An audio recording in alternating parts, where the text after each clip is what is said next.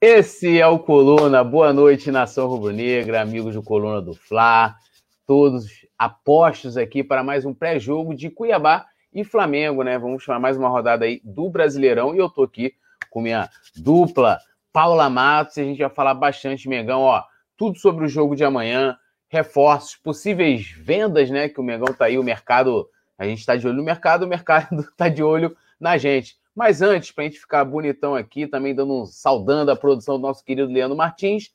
Leandro, chama a vinheta aí.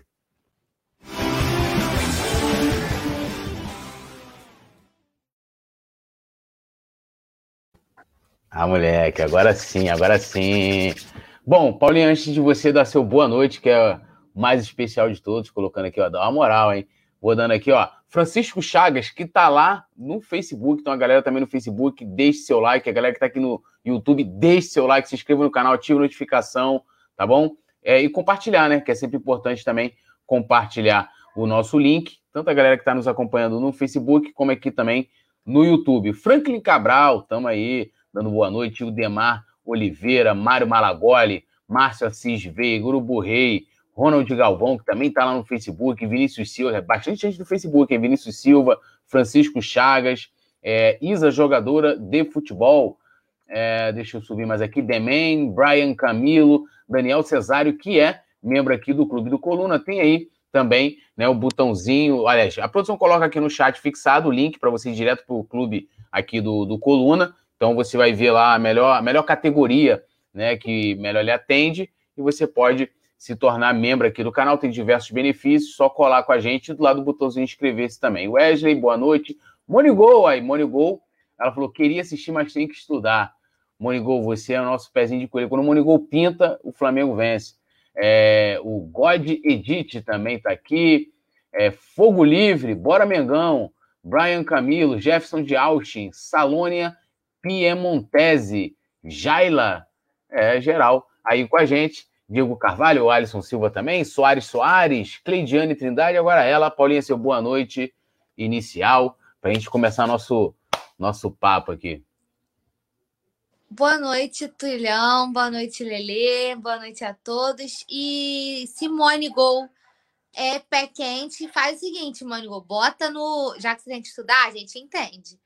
Não tira do resenha, bota no mudo e continua acompanhando o programa para as mandigas funcionar, entendeu? Não, não desliga, não. Bota baixinho para não atrapalhar seu estudo, mas fica com a gente aí para poder dar uma sortezinha para a gente amanhã, que vocês sabem que sou a rainha das mandingas, né?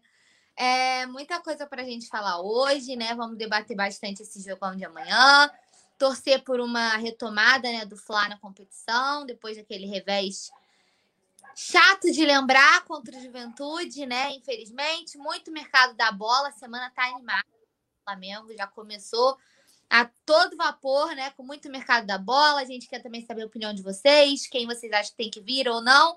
E senta o dedo no like e vamos embora resenhar que hoje que não falta é assunto para esse programa, senão não vai dar nem tempo.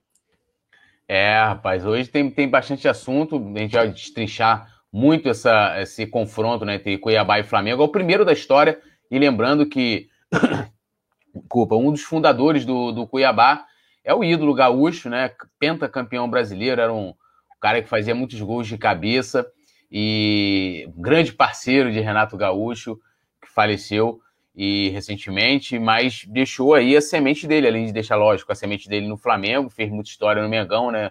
Um grande atacante também é, fundando o Cuiabá, que hoje figura aí no, na primeira divisão do futebol brasileiro. E a gente vai passando aqui a lista de relacionados que tem novidade, na verdade, uma, uma ausência, né? A produção vai colocando aí na tela. Paulinha, você pode passar os relacionados e, e dizer para gente quem está ausente nessa lista e por quê?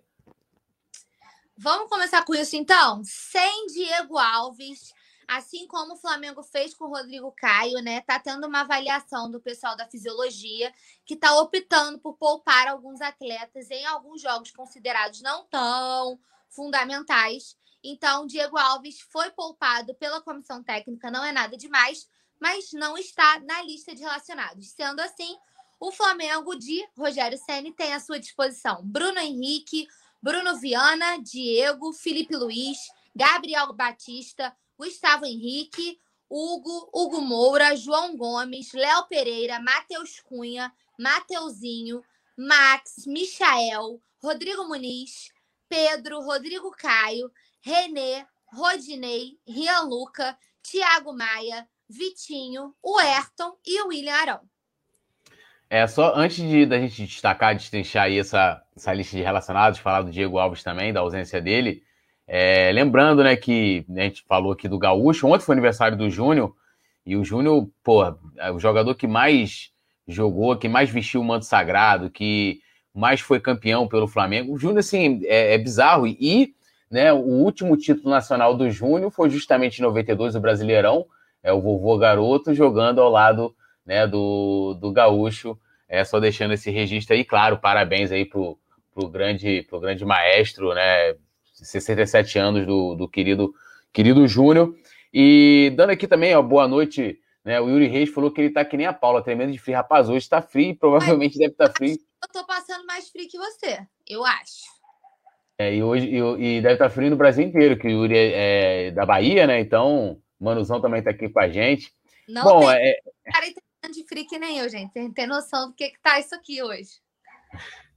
Então, ó, aproveitando esse momento de frio, a gente tem aí nessa né, notícia de que o Diego Alves, né, por, por uma opção da departamento lá de fisiologia, essa coisa toda aí, analisando, deixou ele aí, é, não viajou na verdade, né? Então, nós temos a provável escalação. Mas antes, Paulinha, de, de a gente falar, de destrinchar aí esse time provável escalação para amanhã, assim, beleza que o Diego Alves é, ele né, teve, tem lá seu histórico de lesões no Flamengo, longos períodos ausentes, mas o goleiro não tem um desgaste é, como um jogador de linha. A gente teve, o Rodrigo Caio também foi, foi poupado na última partida, a gente teve a dupla de zaga Gustavo Henrique e o Ilharão né, sendo formada ali.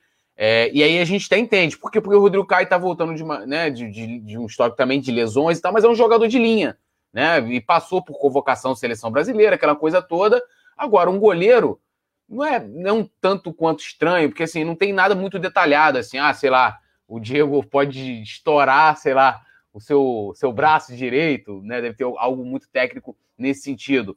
Mas é estranho, assim, eu, eu sinceramente, eu, eu, eu entendo, tá? Entendo, até porque eu não vou brigar com a ciência. Mas eu achei estranho, né, de você poupar um goleiro por questão de desgaste, né? Que, que você como é que você viu isso aí? E também já prospectando até é, é, sobre a gente ter Gabriel Batista ou Neneca, provavelmente deve ser o Gabriel Batista, né? É, eu entendo. É, e eu acho até válido, Túlio, esse rodízio em jogos né, que eles considerem, porque como a gente prega sempre aqui, né? Todo jogo é importante, são 11 contra 11, né? E tem que entrar com os pés no chão, independente de adversário. Então, eu entendo, eu entendo é, que eles escolham, ah, esse jogo é menos importante por causa de calendário, né? Tá vindo mata-mata, tudo isso. Mas eu acho que, por exemplo, o Diego, o Diego Ribas me preocupa mais um pouco.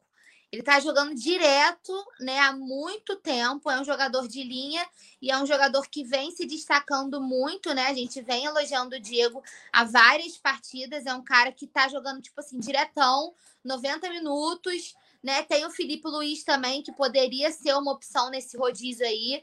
Eu acho que eu esperava até que fosse poupado um desses dois antes do Diego Alves.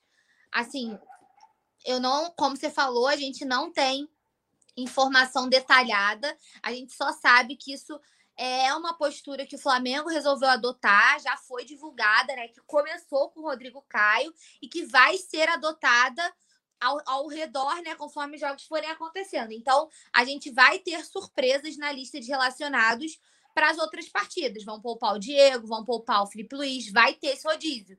O Flamengo já resolveu. Só que eu esperava que talvez o Ribas fosse poupado antes, pelo nível de jogo, pela quantidade de, de partidas, por estar jogando diretão, tipo, quase todo jogo ele joga os 90 minutos, né? Quando o Gomes entra, entra mais pro finalzinho. Então, realmente, eu esperava que esse rodízio fosse ser dos jogadores de linha primeiro. Mas a gente aqui não é técnico, né? Então, acho que eles devem ter uma explicação plausível para a retirada né, do Diego Alves para esse jogo.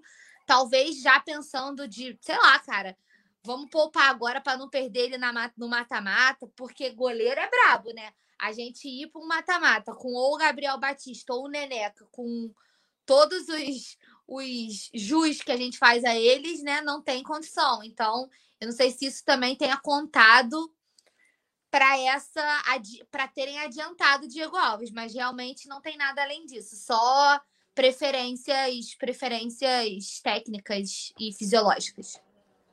É, não, você levantou uma coisa interessante, vou até aproveitar aqui também o comentário do, do Diego Carvalho, que ele falou o seguinte, né? Acho importante esse rodízio, principalmente para os meninos. Estamos com uma safra boa de garotos e colocar eles em campos em campo pode servir para vitrine de negociações, sendo que por exemplo, é, teve lá, poupou o Rodrigo Caio e não entrou um garoto, entrou o Gustavo Henrique. É, agora com o Diego, porque as opções são dois garotos. Então, ou é o Gabriel Batista ou o Souza provavelmente deve ser o Gabriel Batista.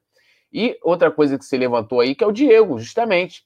O Diego jogou muito mais do que o próprio Diego Alves, do que o, o Rodrigo Caio. E o Diego. Né, e o Diego não é, não é, não é, não é é, poupado, né? Porque, assim, beleza que agora a gente está pegando equipes é, medianas, equipes pequenas e tal, mas vai chegar um momento em que o campeonato começa é, a funilar e também a sequência de jogos, daqui a pouco você, é, a gente vai ter aí, meio de semana tá jogando Copa do Brasil, final de semana brasileiro, e depois no meio da outra semana é Libertadores, né?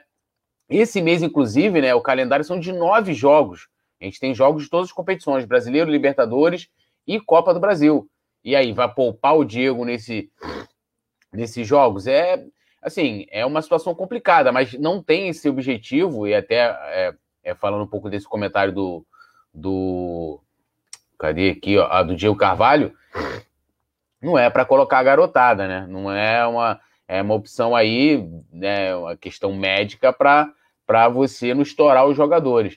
E, Paulinha, quer passar para a gente aí essa provável escalação e também dar a sua opinião? E tá, tá ali o Sene, né? Naquela mãos no, no, no, bolso, né?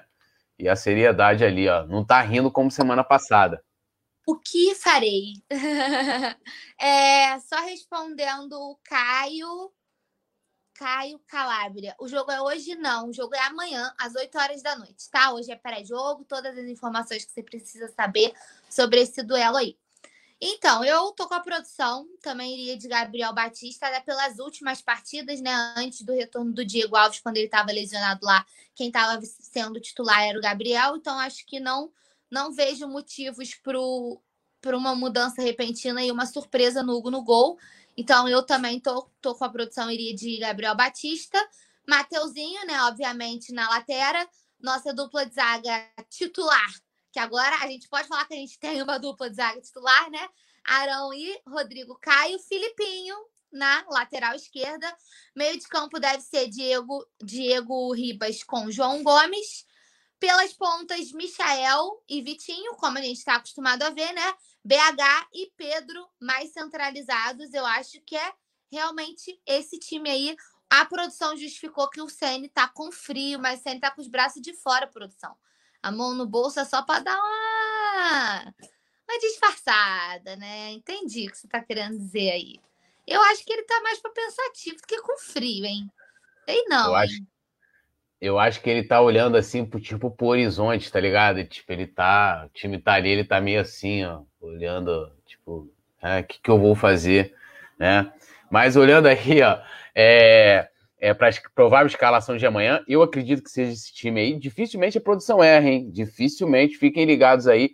Deve ser mesmo essa equipe. E não tem muito para onde correr também, né? Diante da, das opções que a gente tem, né? Das ausências também. É, não tem muito. Pô, vai, que, vai tirar Mateuzinho e colocar Rodinei.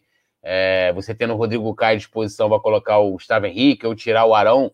É, eu acho que não. E até acho que hoje olhando ali a dupla de volância, né? O Thiago Maia deve entrando aos poucos, a gente já falou isso aqui na, na semana passada. E aí lá na frente entra uma questão ali da gente tem é, dois jogadores muito contestados, né? Que é o Michael e o Vitinho, que aí a gente vai entrar muito nesse. falando dessas posições na hora de falar da, da das especulações, né? De contratações e tal no mercado da bola. É, não tem opção, cara. Não tem.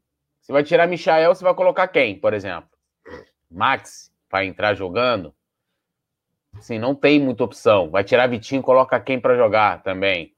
é complicado. Lá na frente, não preciso nem dizer, né? Bruno Henrique e, e Pedro são, cara, assim, dois grandes jogadores lá na frente que não tem como. A gente necessita urgentemente né, do retorno dos jogadores aí da, da seleção. Inclusive, Paulinha, você deve estar mais, mais por dentro do que eu sobre essa situação, quem pode voltar, quem não pode voltar, é, com relação ao chaveamento aí da, da, da, Copa América e tal, até o final de semana, né? Como é que tá? Passa aí pra gente como é que.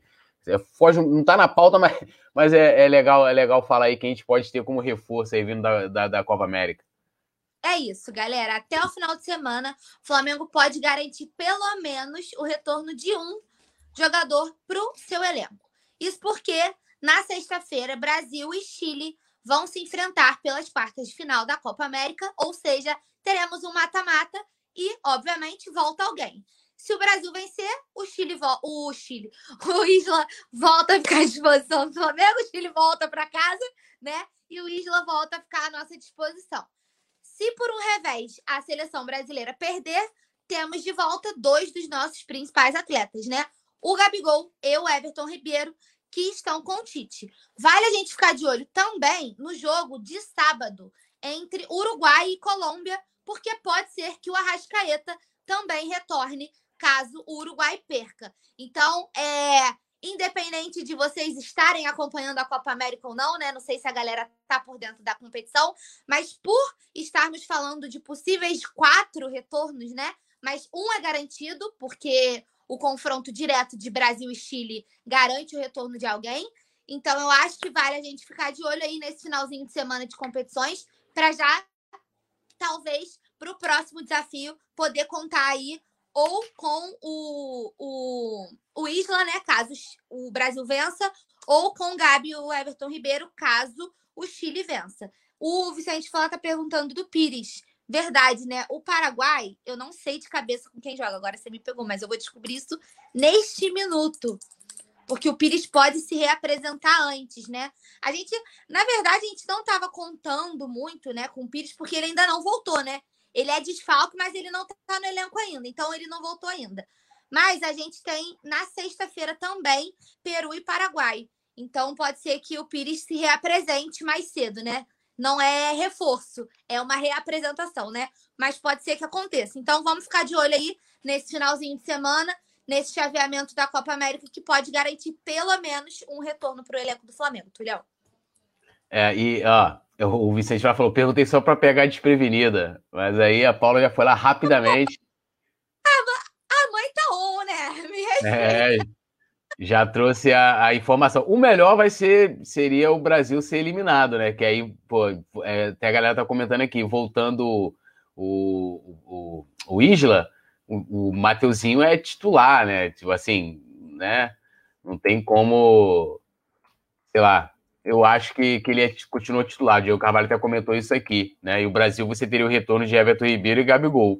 Sem, sem palavras, né? Então, Vambora. Então, rapidinho aqui, antes de eu entrar aqui nas, na prováveis como o Cuiabá pode jogar, o Franklin Cabral disse aqui que teve um comentário dizendo que às vezes é legal acontecerem jogos como o último jogo do Flamengo com o campo alagado, que na Copinha tem jogos assim. Falaram isso porque não eram de São Paulo. Cara, assim, é, é absurdo. Eu tava vendo agora, um, eu tava no Twitter dando uma, uma olhada lá, e tava vendo onde o Vasco está jogando agora, pessoal reclamando bastante do campo, aí tava vendo lá o comentário de que outro time também tava reclamando. Cara, assim, é inadmissível que a gente tenha no Brasil, tanto Série A, Série B, Série B. Hoje você tem equipes aí consideradas grandes e tal, que vão fazer parte também, provavelmente, dessa, dessa Liga Nacional, é, essa coisa toda. Não dá pra gente ter campo com buraco, campo alagado. Desculpa, assim, pode ser qualquer time, cara. É bizarro, até Copa, é, Copinha Copinha é praticamente ali a janela profissional, né? Uma competição, sabe, organizada. É, cara, é, é isso que eu falo assim, a diferença para os outros lugares, assim, pro, pro, todo, todo lugar, todo futebol, todo mercado, né? Ele, ele, ele tem problemas, né? Toda escola de futebol tem problemas. Deve ter problema na Inglaterra e tal, mas assim, mano, lá duvido que qualquer jogo da Premier League tem um campo do, do, do Juventude que não tem uma drenagem, né? É, desculpa, assim, é, bizarrice, né? Vamos lá, o Cuiabá aqui, ó, pode jogar com Walter, né? Ramon, Marlon, Paulão, Paulão aquele que era do Vasco, né? Tá aí, Fortaleza também. Hernandes, Yuri, Rafael Gava, PP, Jonathan Cafu, Clayson e Elton. Elton, aquele que jogou no Vasco, jogou, teve uma passagem pelo Flamengo também. Então a gente tem possibilidades aí de leis, lei do ex, né? E aí é o time do Cuiabá, que está ali, na, se eu não me engano, na 16 colocação do Brasileirão. O jogo é lá, mas também não, é, não é uma equipe que assusta muito, né, Paulinho? Se não tivesse, sei lá, um campo alagado pegando fogo, sei lá, caindo meteoro, neve, né? Acho que é difícil o Flamengo perder esse jogo, né? Túlio, posso só fazer uma observação, responder até um comentário do Mário Malaguai claro. que ele perguntou? Como a gente está falando da escalação do Cuiabá, ele tinha perguntado se o João Lucas pode jogar contra o Flamengo. Não, não pode por dois motivos. Primeiro, por questões contratuais, já não poderia entrar em campo mesmo, a não ser que é, o Cuiabá resolvesse desembolsar uma quantia milionária para ter o João Lucas, mas vale destacar que o João Lucas é um dos principais, né? Tem sido destaque do time do Cuiabá, dos principais jogadores, né? Desde que ele entrou contra o Juventude, ele não saiu mais do time titular. Mas já não poderia jogar contra o Fla por questões contratuais. Além disso, ele foi suspenso no último jogo tá? Então, não poderia jogar de qualquer forma. Se não fosse por questão de contrato, ele também não poderia jogar porque ele foi suspenso no último jogo. Então, só para informar aí que é menos uma possibilidade de lei do ex, né? Porque a gente está falando de lei do ex, o portentoso PP, né? Conhecidíssimo de, de queridíssimo de Rogério Ceni, pode ser que comece como titular, né? E essas coisas aí de lei do ex, eu não gosto muito disso aí, não. Eu espero que o PP sossegue, não jogue, aconteça alguma coisa que eu digo assim, gente, pelo amor de Deus, não tô zicando o menino, não, mas assim, não joga, sabe? Faz o que ele fazia aqui, né? Que aqui não ajudava muito. Então ele pode até ser reforço pra gente. Se ele jogar o que ele jogava no Flamengo, ele é reforço. O que me preocupa mais é só por causa da lei do ex mesmo. Mas é isso aí, né? Vamos ter o PP, pode ter o Elton, mas pelo menos do João Lucas a gente tá imune, menos um. É, menos um. E, assim, o time do Cuiabá, nossa, eu tô torcendo pro Cuiabá permanecer aí na, na primeira divisão, uma equipe nova, né, que surpreendentemente já chega aí na, na Série A, mas não amanhã. Não, amanhã tem que continuar perdendo. E não é uma equipe, é, provavelmente é uma equipe que vai brigar para não cair. O Flamengo já perdeu pontos né, contra o, o Juventude. Aí teve até um comentário aqui da, da Monigol, que ela falou: ah, mas o gramado estava ruim para os dois. Sim, mas sim, de qualquer forma, é, é, assim, independente se Flamengo, Juventude, é bizarro jogar num gramado daquele. E aí acontece, poderia ser pelo lado do Flamengo, por exemplo, a bola parar numa poça, a gente finalizar e fazer o gol, beleza, legal, a vitória, mas assim, cara, a gente gosta de ver bom futebol. O time do Flamengo é um time para implantar bom futebol. E também a produção colocou aqui na tela, né, que a probabilidade de chuva amanhã é de 3%, então a gente vai ter uma noite fria, né? é, para quem é carioca, a, a noite amena, é, mas não tem chuva, né? Então, possibilidade de você pegar lá, o campo foi reformado, aí não tem, não tem como fazer a drenagem, não sei o quê, papapá, aquela coisa toda, mas é ruim para todo mundo. Sim, futebol, amanhã o, o, o, Cuiabá pode vencer o Flamengo, mas, pô, você tem um campo todo alagado, né, que, que impeça o futebol de, de acontecer, o bom jogo, é, cara, é, assim, surreal, ainda mais num num, num país em que é, é, o país do futebol e que quer se profissionalizar, né? Tem hoje um campeonato todo, todo né, é, baseado nos campeonatos, na, nas ligas europeias, né? Transformado num produto, para pensando em vender para outros mercados, desculpa. Né? Mas se eu ligo lá no, na Premier League, tá passando Manchester e Southampton. Aí eu olho lá, os caras estão alagados, eu troco logo de canal. Dificilmente eu faria isso, né? Mas é, se eu tivesse ali passando, Manchester é o time que eu gosto. Pá, eu, pô, mano, Manchester United, tá? É o, o maior de todos. É, ia lá passar, né? O outro, o outro é cheio de dinheiro. Né? É, ia lá ficar assistindo o jogo polo aquático, desculpa, né? Então, assim, bizarro. E Paulinha tem um outro dado, né? Além da gente nunca ter jogado com o Cuiabá, vai ser a primeira vez na história. Gaúcho estaria felicíssimo, se dividiria o coração de Gaúcho amanhã. É, mas o Flamengo tem um dado ainda nesse Campeonato Brasileiro, uma coisa que a gente tinha de positivo no campeonato passado, que a gente tinha, chegou a ter momentos na, no, no, no, Campeonato Brasileiro 2020 que a gente tinha mais vitórias fora de casa do que em casa, né? A nossa campanha como visitante era muito melhor. E esse ano ainda, lógico, a gente tem dois jogos a menos e tal, O Flamengo ainda não venceu fora de casa, apesar de um único jogo ter sido no último domingo, justamente em Caxias do Sul, naquele, né, naquele brejo que estava o campo, né, naquele pasto né, lá de Caxias do Sul. Mas é um, um, um dado interessante, apesar de o Flamengo né, precisando vencer, até para se recuperar aí depois de vir de uma, de uma derrota e também para começar a implementar né, o medo na rapaziada, o Mengão Malvadão, o maior visitante aí do, do Brasileirão, né? É verdade, Túlio. É, vale lembrar, né, galera, que os outros dois jogos que o Flamengo é, estava. Os, justamente os dois jogos adiados seriam os dois jogos fora. Tanto contra o Grêmio contra, com, como contra o Atlético Paranaense, né? Calhou de serem jogos fora de casa que, que, que foram os adiados. Mas é importante, né, realmente, a gente ficar de olho, como a gente estava falando antes aqui nos campinhos. 11 contra 11, né? A gente viu. Não vou nem usar o Juventude, Túlio, como, como exemplo, porque não era para ter tido o jogo, né? A gente debateu isso no pós-jogo. Quem acompanha o resenha aqui com a gente na segunda-feira, que participou aqui, né? Foi difícil para caramba para fazer análise de pós-jogo. Foi muito difícil para a gente conseguir dar nota, porque não tem como você avaliar uma partida que nem deveria ter acontecido, né? Então eu nem vou levar o, o Juventude muito como como é... Parâmetro? É, como parâmetro, mas assim, a gente vê, por exemplo, Fortaleza, né? Que foi um dos times que a gente falou, ah, de menos expressão, mas é um time que tá dando trabalho, que a gente falou, tem que abrir o olho pros caras, né? Deram um afagozinho pra gente ali. Então, independente de, de, de ah, o, o, é o Cuiabá, né? O Cuiabá que acabou de subir, é um Cuiabá que não tem tanta história, né, na elite do futebol nacional, são 11 jogadores, né? São jogadores, como eu falei aqui, né, né, Túlio, no, eu acho que era, éramos nós dois, inclusive, de, de você ver a motivação do atleta que encara o time do Flamengo de querer dar a vida, né?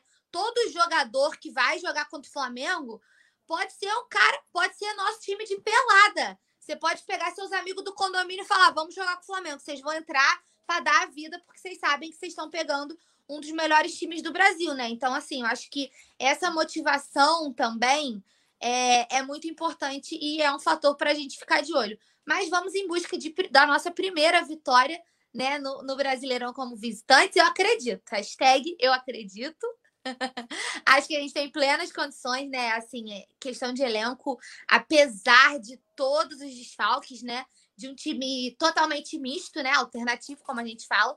É, é um Flamengo que, mesmo com probleminhas, né, em algumas posições, algumas posições muito questionadas, como o Michael, né, que a gente fala, pô, meu Deus, Michael, mas aí você olha pro banco, não tem que botar, não tem que fazer, tem que torcer pro cara estar tá iluminado, para tentar dar certas jogadas, para conseguir correr, porque no último jogo nem correr ele consegue, né, coitado, que é o que ele faz de melhor, que como é que corre na poça, não corre.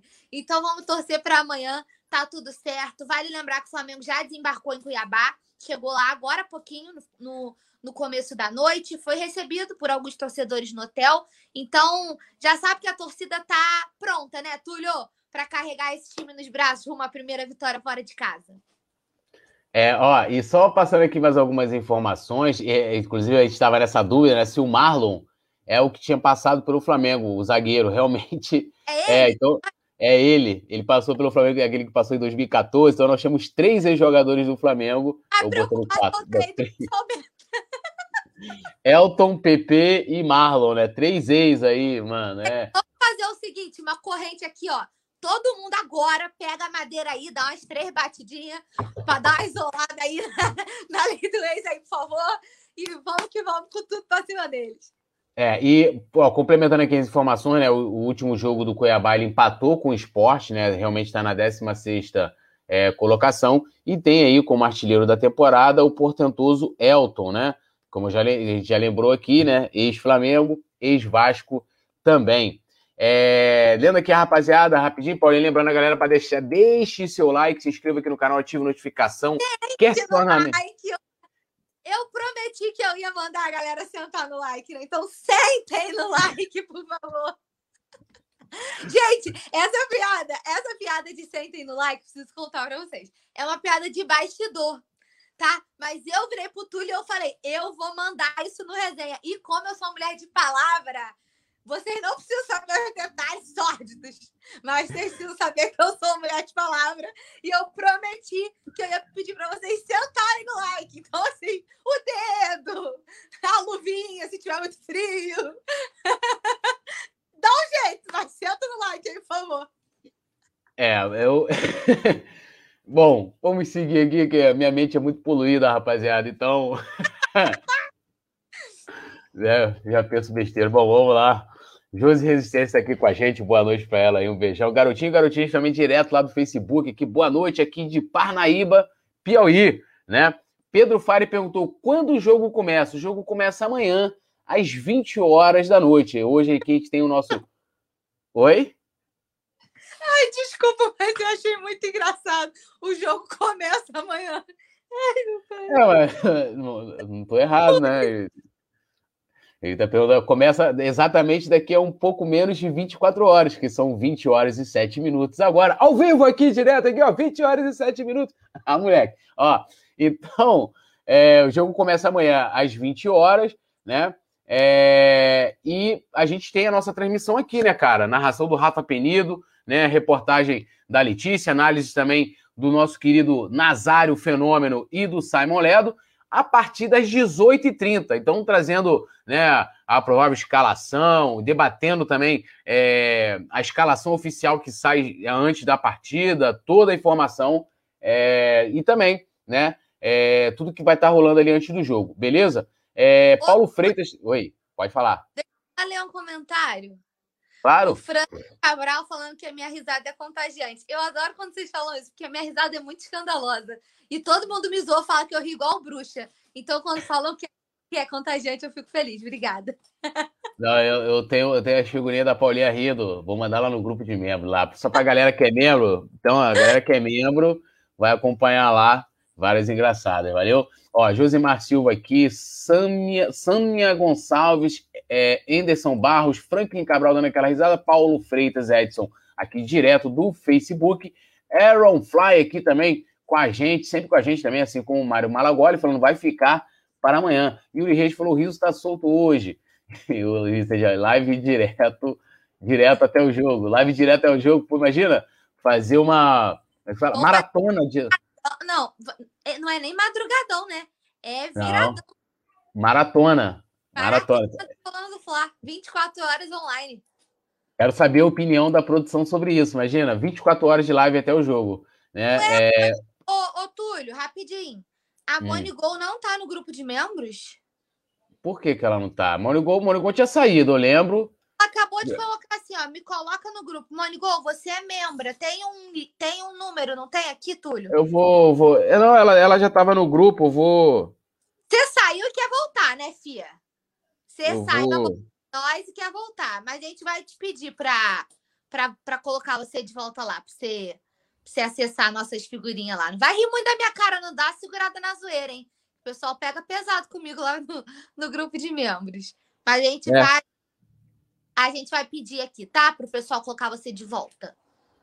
É, o Vicente tá até falando, Monigol não se decide, não se decide, né? É, mas aí, pô, Monigol, Monigol tem que entrar no grupo. O Gil Carvalho também é, amanhã alguém só avisa o Nazário para ele ficar acordado durante o jogo. Não, o Nazário fica ligado no jogo, analisando tudo ali, pegando todas as informações né, e trazendo seus comentários. Né? O, já li aqui o Garotinho, Garotinhos, né?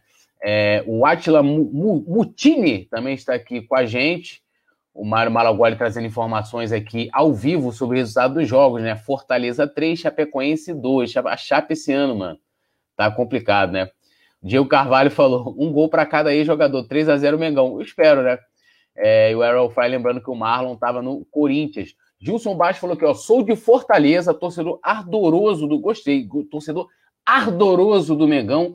Manda um alô aí para nós da capital. Então, um alô para a rapaziada de capital de Fortaleza e também para a rapaziada do interior, né, Gilson? Não vamos, vamos é, aumentar, alargar essa, essa fronteira, mano. Tipo, né, capital, interior também. Túlio, Chegou Pode uma falar. pessoa, Igor Medinaito. Ele é como se fosse meu primo de criação, a gente cresceu junto. Acho que é a primeira vez que ele acompanha aqui o meu trabalho. Fiquei feliz de te ver aqui, Igor. Um beijo, parabéns pelo baby, vai ser papai, descobriu há pouco. Que venha com muita saúde. Um beijo para você e para Fran. Obrigada por estar aqui hoje. Acho que é a primeira vez que você me vê aqui no programa, mas fiquei feliz de saber que você está aqui. Estamos com saudade. Quando puder, aparece aqui em Friburgo, que tem um tempo que a gente não se vê. Vai comer aquele pastelzinho de 5 quilos. Então, um abração, um abração para ele. Um abração pra ele. Tem, tem, tem, o nome do meu irmão, Igor. Meu, meu irmão também é, é Igor. E o Vicente está perguntando se você lembra dele. O Gabi Treta, Gabi Treta. Uau, vocês são feras, né? O Gabi Treta. Fera é você, pô, Gabi Treta. Cláudio Cuifro está pulando as mensagens. Rapaz, é muita mensagem. Então, assim, eu tentei ir numa sequência, de vez em quando pula alguma coisa, mas manda aí de novo. É, e... Você cozinhar, olha, depende. Ih, começou, hein? É muito, aqui o assunto é futebol. Aí eu tô. Agora a cozinha, eu cozinho o que eu gosto de comer, gente. Se eu não gostar de comer, eu não cozinho, não. É, ó, mas... o... é assim. O Diego Carvalho tá falando aqui, ó, só, só, só para você saber, antigamente eu pegava no pé do Kika, agora é no pé do Nazário. Rapaz, é, não, aqui a Mônica explicou que deu erro na, na, assinatura do cartão dela, ficou suspensa, mas eu já resolvi, fiquei com vergonha de pedir para entrar no banheiro. Ah, Mônica, por quê? Precisa nem ter saído, pô. Chegava e falou, ó, tô resolvendo as tretas lá do, do, cartão e tal, vou continuar aqui no grupo, e é isso, tudo nosso, a gente é uma família. É... Vambora. Bom, deixa eu ir, né? Já, daqui a pouco eu volto aqui para ler mais a galera. Ele já pedindo para a galera comentar que agora a gente vai falar de mercado da bola, né? Mercado da bola, que é um assunto que interessa muito a rapaziada, e já fazendo aquele jabá, porque hoje né, saiu um vídeo meu lá no Coluna do Fla Play, que é, não é um canal secundário, é um canal de conteúdos exclusivos aqui do Coluna. Então a galera vai lá, tem vídeos da Paulinha, tem vídeos meus, cortes também do resenha. Às vezes a galera não consegue acompanhar tudo, a produção vai lá, né, tira, tira lá os assuntos, pá, não sei o quê, provável escalação, pan, e coloca lá no coluna do Flaplay. Hoje tem um vídeo meu falando aí sobre essas, é, essas é, possíveis contratações. Então, coluna do Fla.com noticiou o seguinte: Flamengo tem interesse na contratação de três jogadores para a janela de transferência de agosto. São eles: Kennedy, do Chelsea, né? É, Thiago Mendes, do Lyon. E, e Renato Augusto. Então, nós temos aí dois ponteiros, né? E um volante, que é o Renato Augusto. São três jogadores aí que o Flamengo está analisando. Até o, o meu primeiro vídeo dessa semana do Coluna do Fla Play foi falando sobre o Kennedy, né? Um pouquinho também do, do, do Thiago Mendes. É, Renato Augusto, já dei minha opinião sobre ele, minha, minha opinião não muda, né? Eu acho que é, a gente tem jogadores ali para jogar como volante é, que tem qualidade de assumir a posição e o Flamengo não precisa, por exemplo, é, é, como é que eu vou colocar? Tirar o João Gomes, por exemplo, da fila para trazer o, o Renato Augusto. Minha opinião. Mas, Paulinha, analisando esses três nomes, né? O Kennedy, tanto o Kennedy como o Thiago Mendes, é, são atacantes, mas que jogam pelos lados, né? Poderia jogar, os, dois jogam tanto pelo lado direito como pelo lado esquerdo. E o é, nosso querido Renato Augusto, né? Que é, surgiu como meio-campista no Flamengo, mas começou a atuar, é, principalmente com a seleção brasileira, né? Mas ali atrás, como volante, aquela área ali do Gerson, que o Diego também está atuando agora. Eu queria que você fizesse uma avaliação, sua opinião também sobre esse, essas, essas prováveis é, contratações, né? Esses jogadores que o Flamengo tem. Parece que o Renato Augusto já está ali na, conversa. O Kennedy já deu ok, a gente considerava totalmente jogar no Brasil. Hoje já está aí considerando. A esposa do Thiago Mendes é, tá vendo outra história, as filhas, filhas, as filhas dele, né? Coisa linda. Ah, vão ter... como é que pode ficar no Brasil? É, só o papai trabalhar com a bola. Não disse o time, mas, mas já, já deu a dica já para ele e é, querendo ouvir sua opinião aí sobre, sobre essas, essa notícia e a galera também pode ir comentando, hein?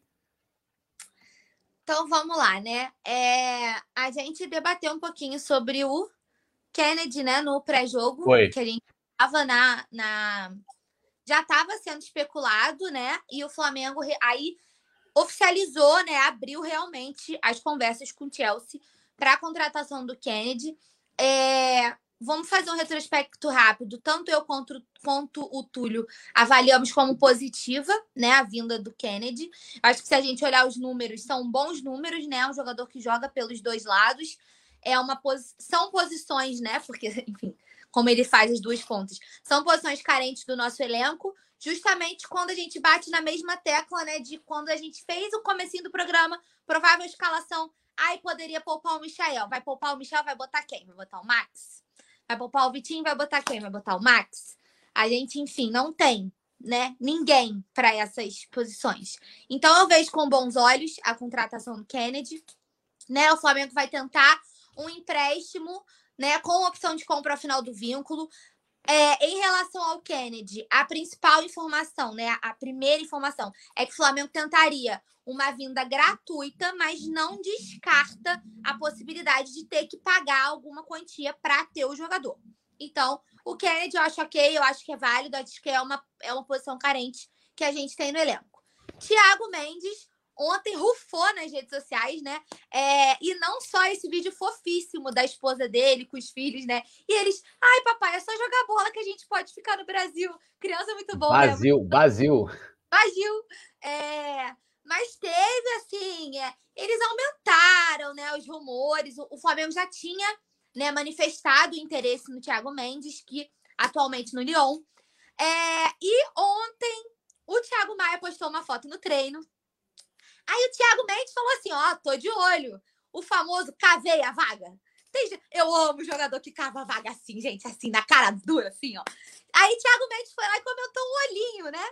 Tipo assim, hum... aí o Thiago Maia foi respondeu: Eu conto ou você conta? Aí a torcida surtou, né?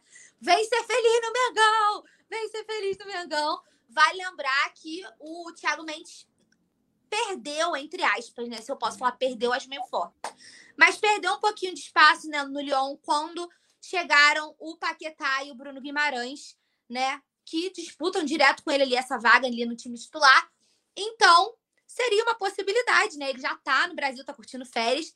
Os filhos querem ficar, por que não? A possibilidade também, não vejo. Olha, só, só para. Rapidinho, rapidinho, só para. É que eu, eu disse que até que foi o Virgílio ou o Diego aqui é, que o, o Thiago Mendes, na verdade, ele é meia, né? Quem é ponteiro também é o Felipe Anderson, né? Que era o outro nome também que chegou a ser especulado. Então, só para corrigir aí a, a, minha informação equivocada. Tamo né, Acabei de falar que o Thiago Mendes é volante do Lyon, né?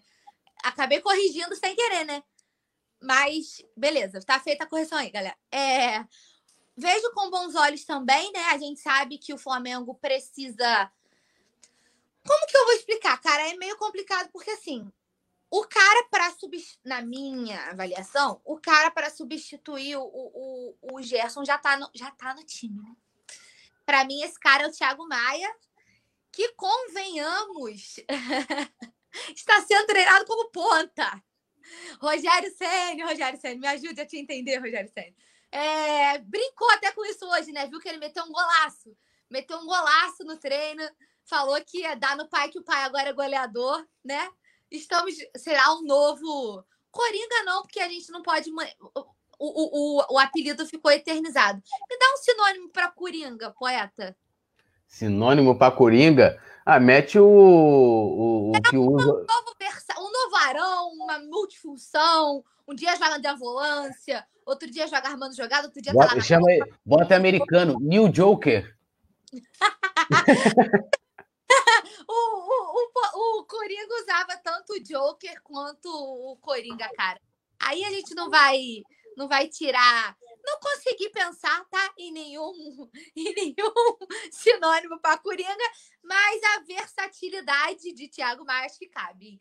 Versatilidade de Thiago Maia, que para mim é o cara que substituiria o Gerson nesse time. Essa é a minha avaliação. Sempre falo que Thiago Maia joga muita bola, e quem não acompanhava o futebol dele, ele ainda não teve muito tempo, né, de mostrar todo esse futebol aqui no Flamengo, porque a gente já tinha um time muito estruturado, né, uma, uma, uma organização, né, como eu sempre falo daquela espinha, a nossa espinha dorsal, ela era muito certinha, né? Ela era toda estruturada, a gente tirava uma peça ou outra quando tinha necessidade, mas o time era todo muito redondinho, né?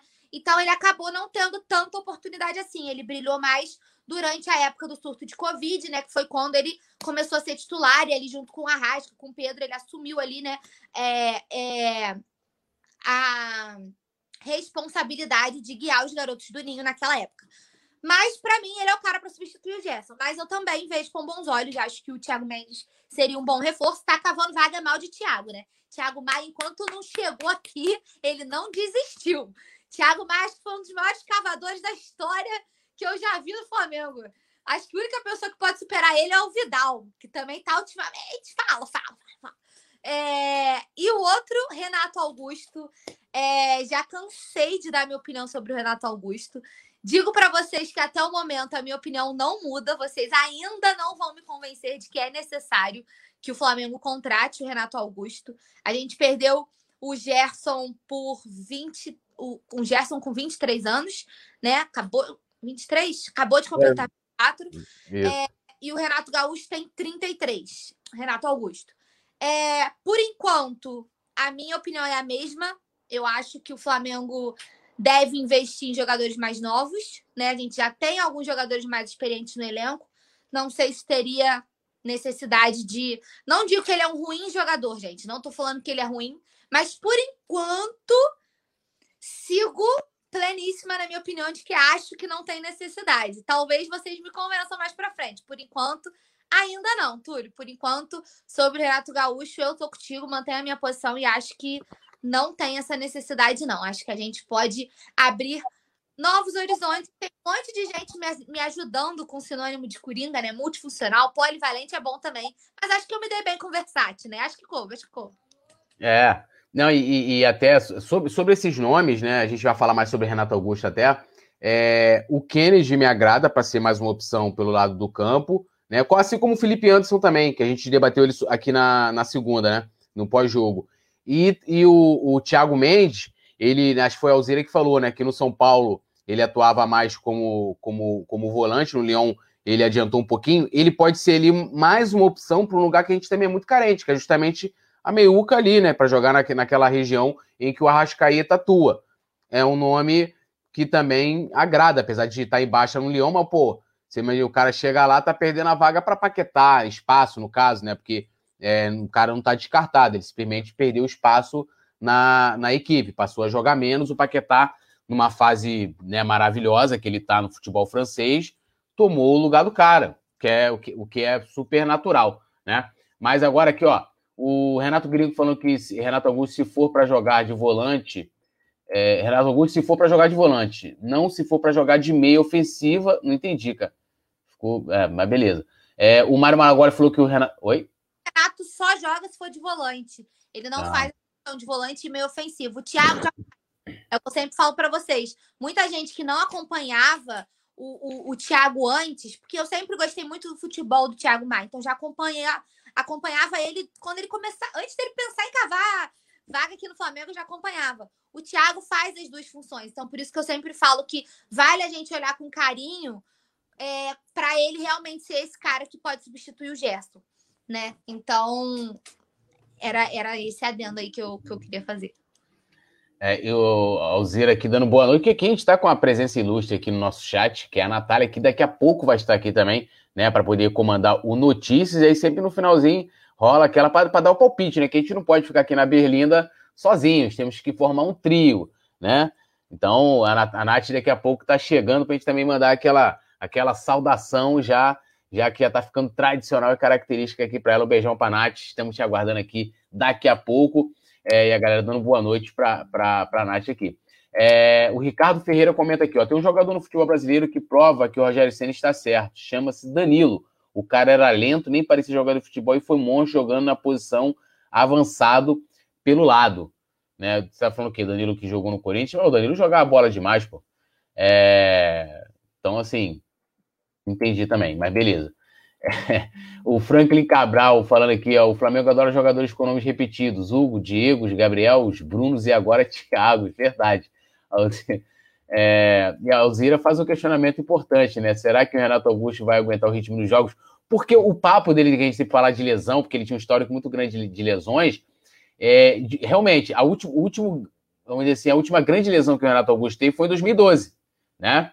E aí ele teve ali a passagem pelo Corinthians, depois foi, pro futebol chinês, se eu não me engano. Acho que está lá desde então, sei lá, 2013, 14.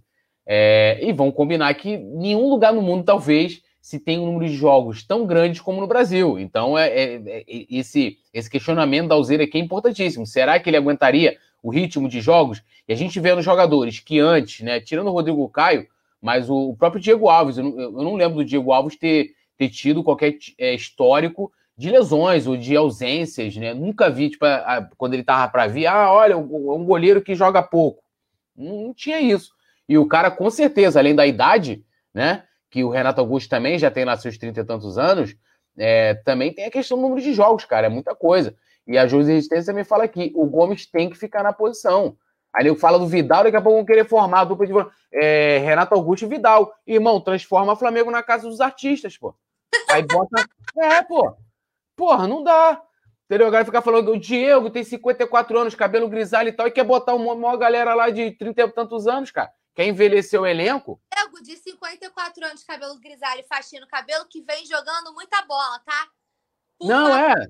Mas eu falo assim, você, a gente já tem. Eu só tô afirmando que o Diego hoje se reinventou de uma. Todo jogo, todo programa que eu puder falar bem de Diego Ribas, farei. Que o que vem jogando bola, este homem, eu tenho pena de quem ainda consegue ser hater de Diego Ribas atualmente. Assim, você pode não gostar do atleta, tu pode achar que ele é marqueteiro, tu pode achar que ele é media training, que ele só fala treinadinho, você pode achar o que você quiser do Diego, amigo, mas olha, se tu olhar hoje em dia para o que esse cara vem jogando, para a forma como ele, aos 36 anos, se reinventou numa nova função e vem exercendo um papel de literalmente comandar o meio campo do Flamengo e ser fundamental é, em, em, todo esse processo que a gente está vivendo, em todos os jogos que a gente está vivendo, e ele sendo destaque em diversas partidas, e o que a gente falou aqui no começo, né? pô, a gente tá poupando a galera mais velha por causa de ritmo de jogo, porque tá vindo mata E o cara jogando, ó, diretão, diretão. Cara, não tem como vocês ainda vocês ainda terem ranço de, de Diego Ribas, assim, vamos superar, sabe? Fase de 2017, fase Flamengo não tava bem das vacas magras, as coisas passam, o cara deu o, o passe pro gol da Libertadores, pô, não vem falar que foi chutão não, que aí eu me revolto. Aí o Yuri Reis está falando que eu dei um para ele no, no pós-jogo, mas eu dei um com justificativa. A gente deu um porque ele aceitou jogar naquele gramado. Não tinha dado um, não. Me respeita. Que você sabe que eu sou Dieguete, hein? Não, é. E hoje a gente tem aí é, é, né, a nossa média de idade do elenco já tá 26, quase 27 anos. Aí você traz mais dois jogadores com 30 e tantos anos. E aí sim, o Vidal que tem recentemente, né, uma operação de joelho, ficou um longo tempo parado. E o cara, vamos combinar, rapaziada. Foi igual o Podolski. Eu tenho que ter raiva. Né? A Podolski. Mano, o cara aí, final de carreira, tá lá perdendo o mercado na Europa. E aí o cara quer cavar, quer vir pro Brasil agora. Falou assim: tá cavando, quero ver, vem, vem jogar aqui. Então, beleza. Vamos pagar 200 mil pra ele, vai querer? Vai querer jogar no Flamengo assim? Beleza, pô. Ó, a gente não paga luvas, a gente vai te pagar um salário de. Você quer jogar muito no Flamengo? vou te pagar 200 mil, não vai ter luva, tu vai vir de graça, né? Ele ainda tem contrato lá com, com, a, com a Inter, né? Tu vai vir de graça e vai pagar, te pagar 200 mil. O cara quer vir ganhando um milhão, parceiro, com 30 e tantos anos, sem jogar não sei quanto tempo em, em, em grande ritmo, por favor. Então, assim, a galera, sei, o torcedor do Flamengo é, fica menos exigente com. Ai, eu não sei se é o. Se é o como é que se fala? O tesão por, por novo nome, porque sempre o que é de fora é bom.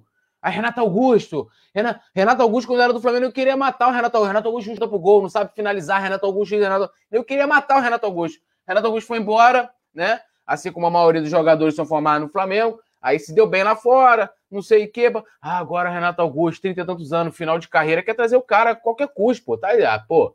Rapaziada, vamos olhar para o pessoal mais novo. Quem, quem o Flamengo pode fazer caixa no futuro. Jogador que pode agregar o elenco também sem tirar espaço dos jovens pô, assim, eu respeito a opinião da galera que, que quer o Vidal e tal, mas assim, cara, desculpa, né? Assim, não dá. Mas beleza.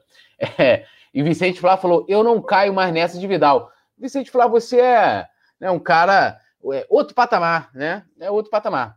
Ó, Tiagão Segurança, temos aqui segurança, irmãos. Precisando de segurança, chama Tiagão, que ele falou o seguinte: fala, amigão. Boa noite, direto aqui do Hotelzinho do Megão. Sou da segurança do Fla. Sempre vejo vocês. Abraço aí do Cacau também. Por favor, esquece esse negócio de Renato. Ele não vem agora. Agora ele não vem. Então, informação, segundo nosso Tiagão Segurança. Tiagão Segurança, estamos juntos aí. E...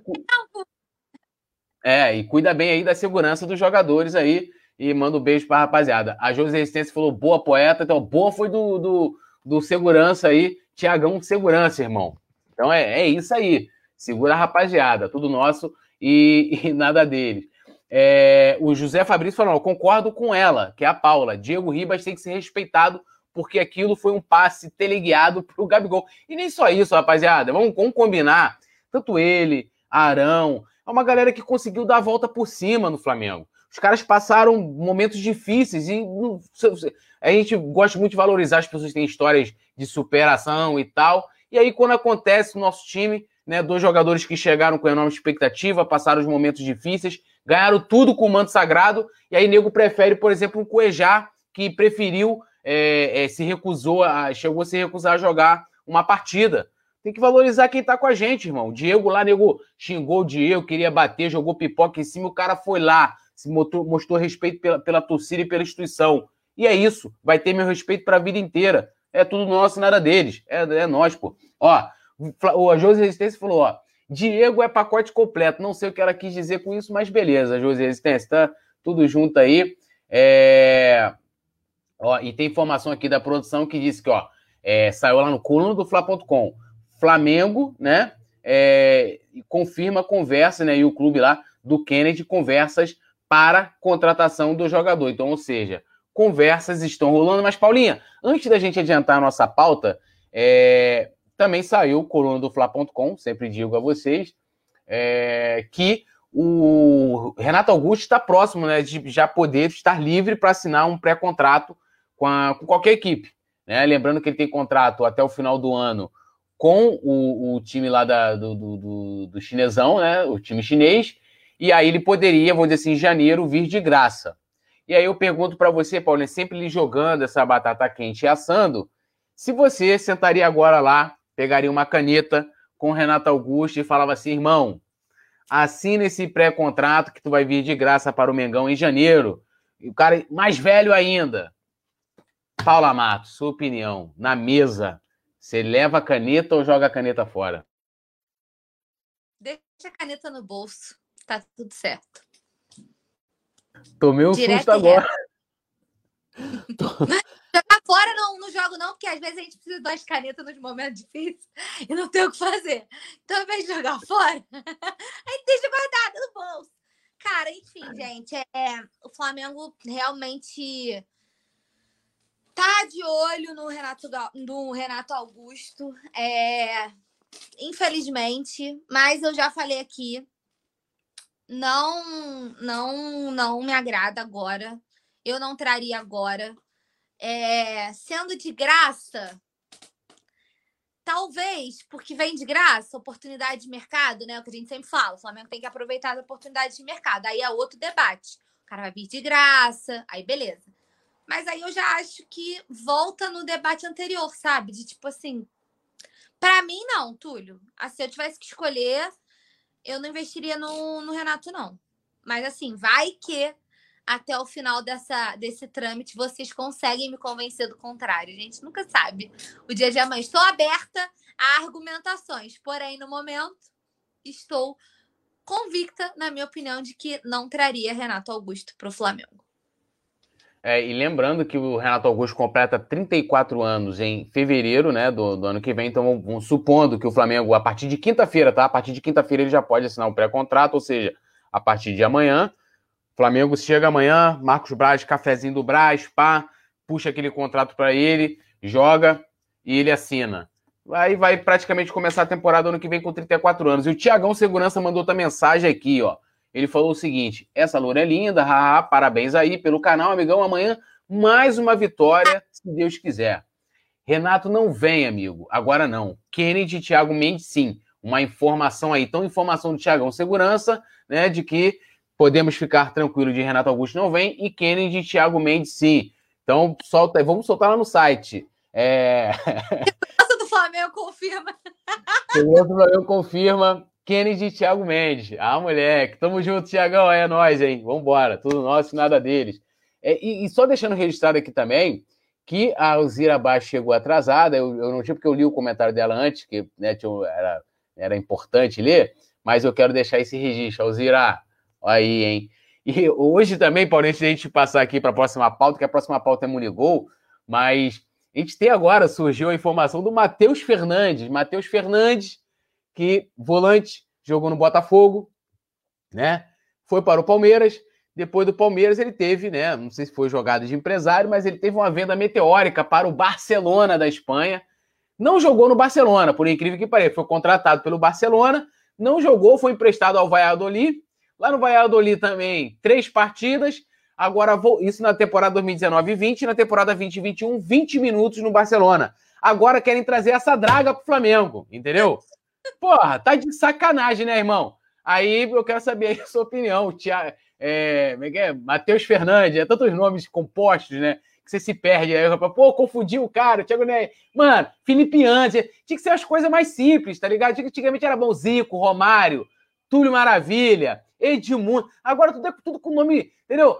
João Gomes, tinha que ser Joãozinho. Ah, Joãozinho, entendeu? É o, é o Diego, Diego, pô, João Gomes. Tudo com nome, entendeu? Pô, mano, teria essa parada aí de nome composto. Agora, Matheus Fernandes vai tirar espaço do João Gomes. Vindo a que custo? Mano, o, o, o, o valor da multa rescisória do cara é pra papo de bilhão. Tá ligado?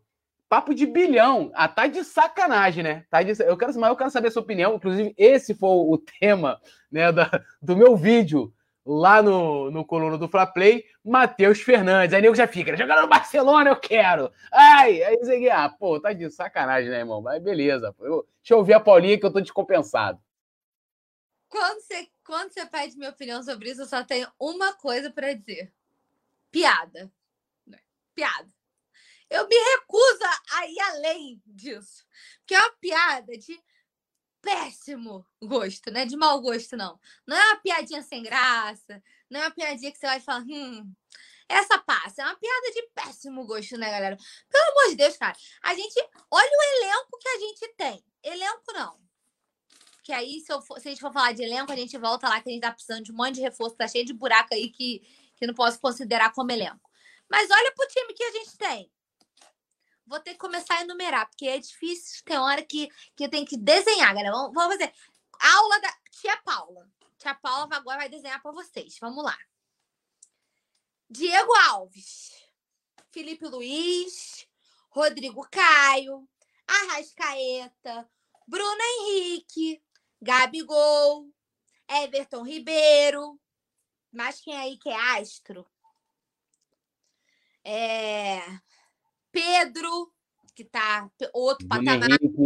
Até então tínhamos o Gerson, tem Thiago Maia. Aí vocês querem virar para mim e falar de Matheus Fernandes? Vocês estão de sacanagem? Vocês só podem estar de sacanagem, tá? Só isso que eu tenho para dizer. Sacanagem. Não vou me estender sobre este assunto. Eu me recuso a me estender sobre este assunto. Assino embaixo com o relator, poeta Túlio, Confira o vídeo de Poeta Túlio, tá? Lá no coluna do Flop Play. E tudo que ele falou lá, eu assino embaixo. Não vem de sacanagem com a minha cara com o negócio de, de, de Matheus Fernandes, não, que eu não, não tô para isso. Não estou para brincadeiras hoje. Ó, estou com moral. Então, ó, eu, eu preparei aqui uma escalação do Flamengo sem, sem os nomes compostos. Nome composto só pode poder apelido. Ó, Paredão, que é o Diego Alves, né? Que, ficava virando Diego Alves, por quê? Porque tem dois Diegos no time. Aí o problema é que tem muito nome parecido. Mateuzinho pode ser Mateuzinho mesmo. Túlio, pera, pera. Oi, fala. Esse programa é uma coisa maravilhosa da face da Terra. Porque o Túlio estava tão à toa enquanto eu estava manifestando a minha indignação sobre Matheus Fernandes, que ele resolveu criar o nome do time, a escalação do time, tirando os nomes compostos todo um debate sério rolando nesse programa, nesse programa da família brasileira, um programa sério que a gente está debatendo aqui com argumentos contundentes. Poeta me vira e gasta o tempo dele fazendo a escalação do time, tirando os nomes compostos. A... Gravem, pessoal do grupo de membros, este é o momento. Coloca a tela para gravar e vamos ver o que sairá desta produção, já dá, um, já, dá um, já dá uma moral aí pra gente adaptar a nossa escalação. Eu quero ver o que, que vai sair disso, amigo. Não. Já preparem as gravações de tela e agora com vocês, poeta, atrapalhando a seriedade deste programa de horário nobre da família tradicional brasileira com a escalação do Flamengo sem nomes compostos. Vai que é tua, poeta. Então, só lembrando que o nome composto é só se tiver apelido, né?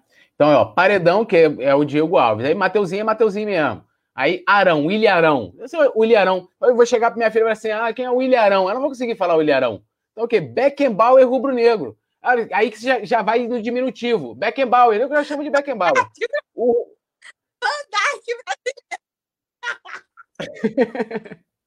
Ou o Van Dyke, pode ser também o Van Dyke. O, o, o, o Rodrigo Caio, Rodrigo Caio. Xerife, xerife. Felipe Luiz, Filipinho, né? Já incorpora já o que a Paula chama ele. João Gomes, bem disse aqui o nosso querido Vicente Flá, é o Gaguinho. É o Gaguinho. É isso. Diego é Di, Diego não, Ribas é Diego. Bota Gomes, pô, Gomes. Gomes fica. Não. não. Gaguinho, pô. Tem que ser assim, Gaguinho, não, entendeu? Troca. Ó, o, o, o Vitinho pode ser Vitinho Gomes mesmo. Dar, Gomes vai dar moral. Não, não, não. Eu sou obrigada a discordar. Gomes é pitbull de raça, é o cara que chega mandando na, tudo ali. Tem que ter, ele tem que ter um nome potente. É Gomes. Tira o João, bota Gomes. Pronto. Então tem que ser Gomes Gaguinho. Tipo, a gente tinha antigamente o Caio Cambalhota, então a gente pode ter o, o, o Gomes Gago. Pronto. GG, Gomes Gago. O GG. Aí nós vemos Diego, que é Diego, porque ele só se virou Ribas depois que chegou o Diego Alves. Oi? Eu acho que a Paula deu uma, deu uma caída, ou não? Tá me ouvindo, Paula? Alô? Pro, alô? Tô falando. Ó. Ó, a produção tá falando que você está travando muito. Porque o sentido que a Paula tá rindo. Melhorou? Ah, continua travando. A galera tá, tá me ajudando aqui, deixa eu dar uma lida aqui. Aí o José Fabrício falou que, ó, Mitinho, Frank Cabral, é, pode ser então, Pitbull, isso, Pitbull. É, Pitbull tá bom, né? O Vitinho pode ser o Mitinho. Michael seria o quê? Né? Que aí, é... o Michael tem que ser só Michael, né? Tipo, né? Michael, porque é um nome, é... né? Michael, é isso. E aí, Bruno Henrique, foguete, né? É, aliás, turbo. Turbo. Deixa eu mudar aqui, ó. Turbo.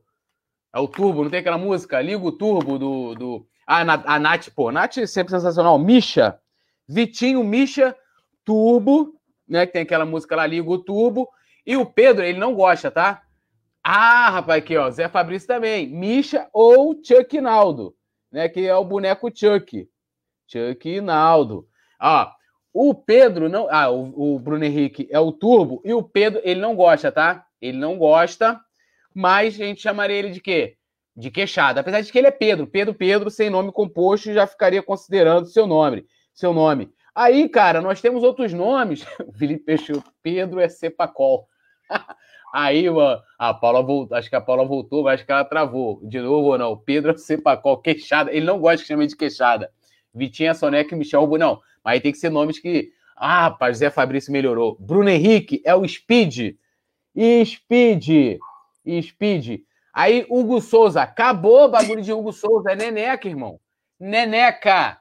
Neneca. Nada disso. E o nosso. Ó, Paula, já mudaram aqui a rapaziada, botou Gogo Gomes. Gogo Gomes. Ó, Go Gomes.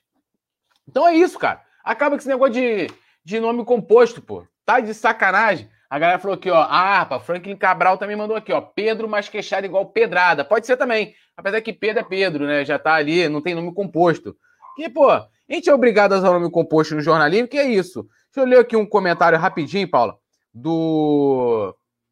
Do. Do Léo Spa. Que ele falou: manda um beijo pra Natália do grupo. Como assim? Tem outra Natália no grupo?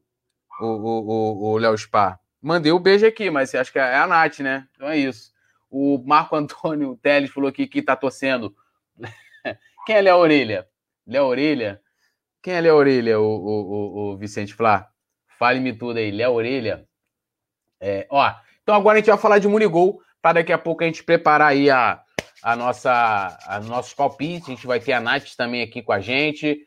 É, o Mário Malaguari falou: a narração do Rafa Pires já vai ser com os novos nomes. Eu já vou estar passando para ele aqui, por isso que eu anotei tudo. Rafa tem um caderninho, a gente tem o nosso caderninho já para mandar pro caderninho, já pro Rafa anotar, entendeu? Então ele já vai anotar e fazer isso amanhã. Ah, tá, o Léo Pereira, que é o. Cadê aqui, gente? Cadê? Léo Orelha. Léo Orelha, ele operou a orelha, né? Ele operou o Léo Orelha. Então, já vou anotar aqui também. Léo Orelha, né? E agora a gente tem uma rapaziada boa também, né? Que é o Max. É só Max. É isso, mano. É Max. Acabou. Max. Rian Luca. Temos que arrumar uma, um apelido é, pro Rian Luca. E a gente tem também o Verton. É um nome só. Verton. Verton. Que ficou no vácuo lá. Thiago Maia respondeu geral. Todo mundo verificado, menos o querido Verton. Bom, vamos falar agora de Murigol, enquanto a Paulinha tá, tá ajeitando lá a, a, a conexão dela. Ah, acho que ela tá voltando. Seguinte, Atlético de Madrid, né, fez proposta aí pelo Murigol, a proposta agradou ao jogador. Esses, os valores apresentados, ah, aquele, ah vamos lá, peraí, peraí, peraí, peraí, ó. Céu azul de anil, bum, bum, bum, bum, é o nariz mais bonito do Brasil. Nath, ó o fogo. 12 por 1. É nóis, chegou ela. Nath Coelho. Nath, estou, estou passando aqui as informações do nosso querido Munigol, né? A proposta do Atlético de Madrid, que são parecidas, né? A do Genk, né? Da, da Bélgica, valor ali em torno de 3, 5 milhões, que geraria ele para o Flamengo, mas o jogador ficou, ficou balançado, né? Para sair. Gostou, salário e tal, Espanha. É, vamos dizer assim, hoje é a terceira força na Espanha, você tem Barcelona, Real Madrid e hoje, pô, Atlético de Madrid, que está até, vamos dizer assim, um dos grandes times do continente europeu, né? E aí, eu vou, vou aproveitar, vou colocar aqui a, a Nath primeiro aqui na, no, no fogo. O seguinte, Nath, a gente não tem outro atacante, né? Assim, opção de um homem de área, e os nomes que surgem são atacantes para os lados, volantes, meias.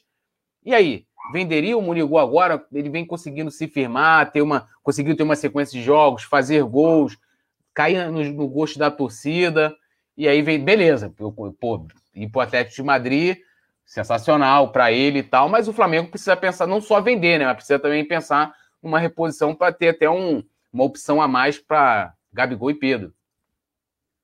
Boa noite, Túlio. Boa noite, Paulinha. Paulinha, hoje em dia de Natália, vivendo um drama com a internet, com, tá, tá travadinho ali.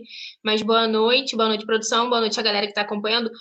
Túlio, é sempre uma discussão muito complicada, né, quando a gente fala de vender um menino tão novo, porque o Muniz é muito novo, né? Ele tem 20 anos aí, despertou esse interesse. A gente sabe que o Flamengo ultimamente, então, né, de uns anos para cá, com a, o nosso desempenho dentro das quatro linhas acaba refletindo é, nessa vitrine, né, que a gente se torna para o futebol lá de fora, e ele chamou atenção.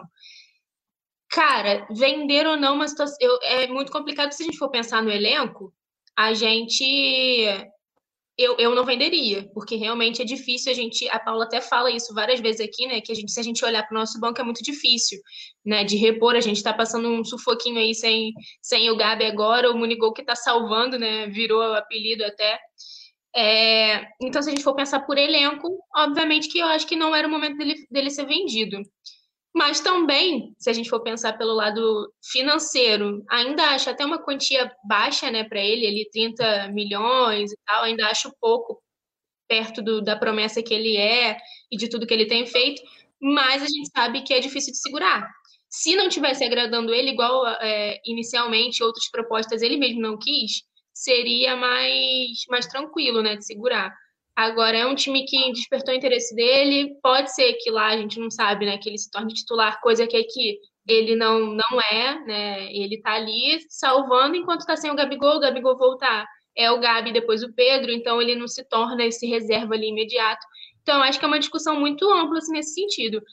Eu não venderia pensando no elenco, mas se a gente for pensar é, que pode ser bom para ele, de repente, até desenvolver mais o futebol dele e para os nossos cofres, é, a se pensar. Eu acho que a nossa diretoria tem, tem planejado muito bem as negociações nesse sentido, assim, então vamos ver, né? Vai ficar a nossa expectativa, mas eu acho que vai ser difícil de segurar ele agora. Já que agradou, difícil ele ficar. Ó, então aqui, ó, o Léo Spa, ele tá consertando, que assim, o pessoal ficar, Nath, Nath, que tem a Natanaele Lima também, então ele falou que o beijo, na verdade, né, era para Natanael Lima. Ele botou Natália, do grupo da Natália. Já errou, Léo Spa. Já, pô, é Natanael o nome, né?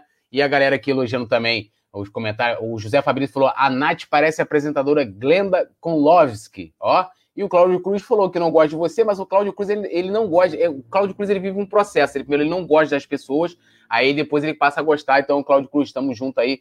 Chegar o momento de você gostar da Nath também. É brincadeira que ele, ele tá fazendo, lógico. O Vicente Flá aqui falando que pode vender o Vitor Gabriel, que tá voltando. E, Paulinha, vê se a gente consegue te ouvir, que eu quero ouvir sua opinião também. Lembrando que logo após a opinião da Paulinha, a gente tem um vídeo do nosso membro, queridão Yuri Reis, que a produção vai colocar para a gente ouvir sobre o Muniz. Mas eu concordo aqui com o Vicente Fly, você pode comentar também, Paulinha. Vitor Gabriel tá voltando, vende ele, né?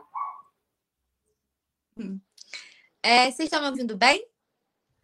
Tô. Agora? É, depois, só vou pedir, porque, enfim, vivi um drama total aqui, né? Fiquei desesperada e perdi o portentoso momento da escalação de Catatúrio sem os nomes compostos. Então, Túlio, eu vou te pedir para no finalzinho você repassar aí para eu poder pegar o que tá? porque tem, tem, tem uns nomes aí que, que caíram aqui para mim durante a, durante a, a live. É, sobre o Munigol, eu fiz um vídeo de opinião lá pro Coluna do Fla Play ontem, falando sobre isso, né? É, como a Nath adiantou, e é muito a linha que eu segui no meu vídeo, eu nem vou dar muito spoiler, porque eu quero que vocês vão lá assistir, né? Dar uma moral pra gente lá pro Coluna do Fla Play também. Quem não é inscrito se inscreve por lá e tudo isso. Mas eu é, acho pouco, até porque o Flamengo só tem 50% dos direitos econômicos do Muniz. É um jogador novo, é um jogador que está se valorizando. É, eu tenho plenas consciências de que, tipo assim, cara, 10 seria impossível, é impossível dobrar o valor. Mas se eu fosse Flamengo, resumindo a minha opinião, que tá toda completinha, redondinha para vocês entenderem lá no plano Fla Play, eu tentaria subir um a proposta, porque pedido Deus deixou, né? O não a gente já tem. Então eu tentaria pelo menos algo em torno de 7, 8, sabe? Que já cresce um pouquinho, porque a gente tem que considerar a porcentagem. 50% só dos direitos, a gente vendendo Muniz, a gente não ganha nada numa possível futura venda. Então, por isso eu acho o valor baixo. Não é que 30 milhões, quase 30 milhões, né? Dá 29 milhões e pouquinho, seja pouco. Mas considerando a porcentagem que o Flamengo tem pelo Muniz, eu acho um valor baixo. Só que o cara gostou da proposta, gostou do plano de carreira, né? Diferente das outras que chegaram. O, o da Bélgica não, ele não gostou do salário, o outro não gostou do plano de carreira. Então, acho que tudo isso é, conta muito. Vontade do jogador, quando o jogador fala, gostei, segurar é brabo. Mas eu tentaria pedir um pouquinho a mais. Se vai chegar, a gente não sabe. Mas eu acho que é papel aí da negociação você fazer uma contraproposta. Justamente por causa dos direitos de, de, de econômicos que o Flamengo tem dele. Mas está tudo explicado lá no colando do Fla Play. Então é só correr lá que a minha opinião tá toda lá. E agora vamos ver o vídeo do nosso Yuri Reis, né? Vamos ver o que ele tem para falar para gente aí sobre o Moneyball. Vai lá, Baiano, fala aí. Coloca aí, produção. Yuri Reis, é, o baianinho. do Muniz para o Atlético de Madrid é uma ótima. O valor né, é um pouco abaixo do esperado, mas considerando tudo é um bom valor. Mas acho que a gente poderia segurar o Muniz por pelo menos mais um mês, um mês e meio. Porque caso o Pedro não tenha condições de jogo, ou caso o Muniz saia, vai ficar só o Pedro de atacante de referência. E aí, o que, é que a gente vai fazer? Então, essa é a minha opinião sobre o caso Muniz. Tamo junto. Ou seja, o nosso querido Yuri acha que tem que vender o Muniz, né? E tem uma pergunta aqui, vocês dois vão poder tirar essa dúvida melhor do que eu. É, o Vicente Flá perguntando se são 5 milhões pelos 50% ou por tudo, né? Pelos direitos é, econômicos dele. O Flamengo não tem todo, todos os direitos do Muniz, não é isso? Não lembro agora. É isso, o Flamengo só tem. Os outros 50% são da Esportivo Brasil, pô. Isso, então é. Então o Flamengo vai vender a parte dele, Deportivo Brasil. O Flamengo tinha, na verdade, quando estava negociando com, com o Genk da Bélgica, o Flamengo tinha pedido para que eles dessem 20%, né? É, para que o Flamengo ficasse com 70, eles com 30 e se vendesse tudo, né? é, todos os 100% do direito, e claro, racharia dentro dessa, dessa proporção, né? Rachando dessa forma. Bom, a rapaziada está aqui comentando bastante. A Paula aqui, né? Vive o drama, todos nós vivemos o drama, estamos ouvindo. Importante que nós estamos ouvindo a mensagem de Paula Matos aqui. É o Rafael, eu não vou conseguir falar esse sobrenome aqui, Rafael, então não fique com raiva de mim, mas ele, Rafael Skimboski, Coche flamenguista, ele falou: jogadores que não podemos perder são Diego Alves, Bruno Henrique, Pedro e Gabigol. O Reginaldo Gu falou: a diretoria pode só vender, mas tem que trazer outros jogadores com fibra, três, mais técnicos e tal. Concordo com ele, adianta só vender, né? É... Ah, aqui, ó, o Cláudio Cruz, o que eu falei, Nath? Eu falei para você, ó, Natália Coelho, eu gosto de você, manda um abraço para mim. Aí, ó, manda um abraço para ele. Já, eu falei rápido, Cláudio Cruz, ele, ele, ele, ele, né, fala, tem, ele é, é, é bipolar, é bipolar, entrou, falou, ah, pô, e tal, não gosta, agora ele já gosta. E aí depois...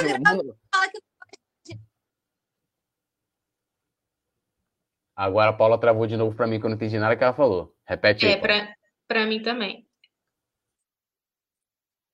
Tô falando que todo programa ele chega falando que ele não gosta de ninguém. Todo programa. Fulana, eu não gosto de você. Aí depois ele, ele volta atrás. Então, vou deixar então... meu beijo aqui antes que ele deixe de gostar de mim de novo, né? Cláudio, beijo. Muito obrigada pelo carinho com a gente. É, essa parada aí. Agora a gente vai começar com os palpites, né? É aquele momento que a galera vai dar os palpites também, né? É, Cuiabá e Flamengo. Então, começando aqui com ela, Paula Matos, seu palpite para Cuiabá e Flamengo. Produção, aquele esquema de todo pré-jogo, bota um gol aí para todo mundo, para dar certo. A mandinga. Vocês estão me ouvindo, gente? Tô te ouvindo. Sim, tá agora sim. Ah, tá. É... Cara, tô na dúvida, tá? Desse jogo de amanhã. Porque, assim, na verdade, eu queria um, um placar mais elásticozinho, sabe? É... Até para compensar o jogo contra o Juventude. É uma... Eu tô até com três placas, inclusive, aqui em mãos. Mas eu não sei o que eu faço. Eu não sei se eu levanto três ou se eu levanto apenas duas estou em cima do muro. Enquanto a produção bota um gol para todo mundo no, no Cuiabá, tira. Deixa eu raciocinar. Eu vou tirar um, então. E vou de 2 a 0 Flamengo, tá? 2 a 0 Flamengo. Gols de Pedro, Pedro. Guilherme para o ódio de Túlio Rodrigues. E também Bruno Henrique. A terceira seria o Vitinho, mas eu vou no placar de segurança hoje. É, eu vou no meu placar de, de segurança aí. É... 1 a 0 gol do Speed. É, amigo, 1x0 Flamengo. Eu só quero vencer. Eu só quero vencer amanhã. É isso. Calma aí, ô Paulinha, se você perdeu a escalação do Túlio, speed é Bruno Henrique, tá? Ele adaptou. Quem é o Speed? Aí lembrei da música do Ligo Turbo. Aí eu falei, hum, deve ser. Essa parada. Foi muito justa a sua observação, tá? Obrigada, obrigada. Agora você, Nath. Cara, meu placar da sorte. Ah, ainda bem que o Leandro já, já botou ali, que eu vou de 2 a 1 um. Gol de Bruno Henrique, que o cara tá virou uma máquina de noa besta enjaulada, como a gente falava, né? Ele tá que tá. E vou. Calma, não. Esse placar que, que a produção colocou na tela, 10 a 0 Queria ter essa autoestima. E gol de ah, eu vou no Muniz. Ele deve, vai que ele entra ali no finalzinho, pode. Ele, a gente sabe que ele não vai ser titular, né? Porque tem o Pedro, mas vou no Muniz para valorizar o passe. Por favor, né? Muniz não, Munigol, é, Munigol, né? Porque é Rodrigo Munigol. Muniz. É Munigol, né? Munigol. É igual er, o Hernani, quando chegou no Flamengo. Hernani, é brocador, virou brocador. É isso, mano, brocador. Ó, a Marcilé tá pedindo aqui, o, tudo boa noite, manda um alô pra Niterói. Pô, Niterói é show de bola, né? Morava em São Gonçalo, tinha aquele funk, né? Moro em São Gonçalo, gosto de Niterói, moleque. Curtimos o Vale do Rio, fazendo a São Gonçalo, Niterói. Tudo nosso, nada dele, né? Ó, o Reginaldo Gol tá pedindo aqui para todo mundo da bancada mandar um abraço para ele, então fica registrado aqui o meu abraço pro querido Reginaldo. A Nath mandou um beijo. A, a, a, a, Paula mandou um beijo e um tchau para você. Você tá com muita moral, né? Tá com muita moral. A Alzeira B deu 2 a 0 e pá. E ó, e é isso, né? É, agradecendo aqui a minha parceira de resenha, né? Paula Matos. Ela vai ficar aqui para dar o, o, o, o boa noite. Túlio viu você cantando na, na nave, pare, pareceu Roberto Carlos cantando. Na que nave? Não entendi isso aí, mas beleza, né? Se liga. Então, galera, rapaziada, o negócio é o seguinte, hein? Amanhã também a gente tem, lembrando, sempre bom lembrar, Flamengo joga amanhã, né, às 8 da noite, Cuiabá e Flamengo, e a nossa transmissão do jogo amanhã com aquela voz portentosa do querido Rafa Penido, às 18h30 horas. Então, às 18h30 vocês vão acompanhar tudo do Mengão. Agora vocês vão ficar com a Nath também, eu vou ficar aqui no chat falando em mandarim. E, Paulinha, seu boa noite, né? Tudo nosso e nada deles. Boa noite, Túlio. Mais, um, mais uma vez, um prazer fazer o programa com você, né? Como sempre. Nath, bom programa, bom notícias para você. Um abraço para Alzira, que eu brinquei com ela horrores já aqui hoje, mas ela falou que eu não mandei um abraço, então eu tô mandando um abraço. Um abraço para todo mundo do chat. Infelizmente, eu perdi a escalação do Túlio. Espero que ele mande para mim, para eu poder ficar por dentro, né, dos nossos novos, é, nossos nomes, né? Porque agora eu tenho que me acostumar. Speed, daqui a pouco fala inglês, né? A gente vai, vai transformar um, um, um, o nosso, sei lá, né? Vai ser o Flamengo English, como eles é, retomaram o perfil, né? Em inglês do Twitter, né? O Flamengo agora retomou o perfil em inglês. Agora acho que a gente vai fazer a escalação aqui toda bilíngue, né? Esses dias eu já cantei em inglês, já cantei em espanhol, daqui a pouco tô cantando em outros lugares doido aí. Então a gente já faz o seguinte mesmo, manda a escalação, próxima escalação vai ser em inglês. Vou fazer um time só em inglês agora. Esse é o desafio. Eu e Poeta vamos montar uma escalação apenas em inglês pro próximo pré-jogo. Me cobrem. Ah, Beijo. Ah, então, ó. Então, pera aí, ó. Vou me despedir trazendo aqui, ó. Foi junto com a rapaziada. É, o, nosso, o nosso time aqui, ó. Paredão, Mateuzinho. Ô, Túlio, peraí, peraí. Oi, peraí, fala. peraí. Fazer igual o João Kleber. Para, para, para. Não, ó, além de... É. Não, olha só, além de você encerrar sua participação dando a escalação, eu acho justo com o nosso grupo de membros, a galera que é membro aqui do canal, que você mande lá no grupo também. E aí, não, quem mandar. não é, já pode se tornar agora membro para participar do grupo de WhatsApp com a gente e ter acesso exclusivo lá à escrita de Poeta Túlio com a nossa escalação nova essa parada. Então, ó, vou deixar, porque assim, fiz os acertos aqui pegando o que a rapaziada mandou também de sugestão. Mandarei lá. Democracia. Túlio ouve a opinião do. Ah, cara, é maravilhoso. Essa parada. Não, a democracia que vai ser, ó, vou fazer o que a Nath está mandando. Essa parada. Entendeu? Então, ó, vou colocar lá no, no, grupo de membros e amanhã eu, eu trago aqui para a Rafa Penido ler para vocês ao vivo. Amanhã, já no, no resenha pré-jogo do, do jogo. Hoje é pré-jogo, antijogo. É tudo nosso, nada deles. É nóis. Agradecer geral, né? Produção também do Leandro aí, sempre com a gente né? A Nath que vai tocar o notícia, a gente vai acompanhar, que a Nath se aprofunda aí nas notícias. A gente fica aqui mais na, na parada opinião, pá, aquele negócio todo, as treta, pan, é nóis, né? É isso. Alô, Niterói, é nóis. Ô, Túlio, mas é pra tu falar a escalação aqui antes. Antes? Ah, então tá. É, depois você manda lá também. A produção daqui a pouco expulsa a gente falando que a gente se despede. Tem problema não. Do Túlio ainda.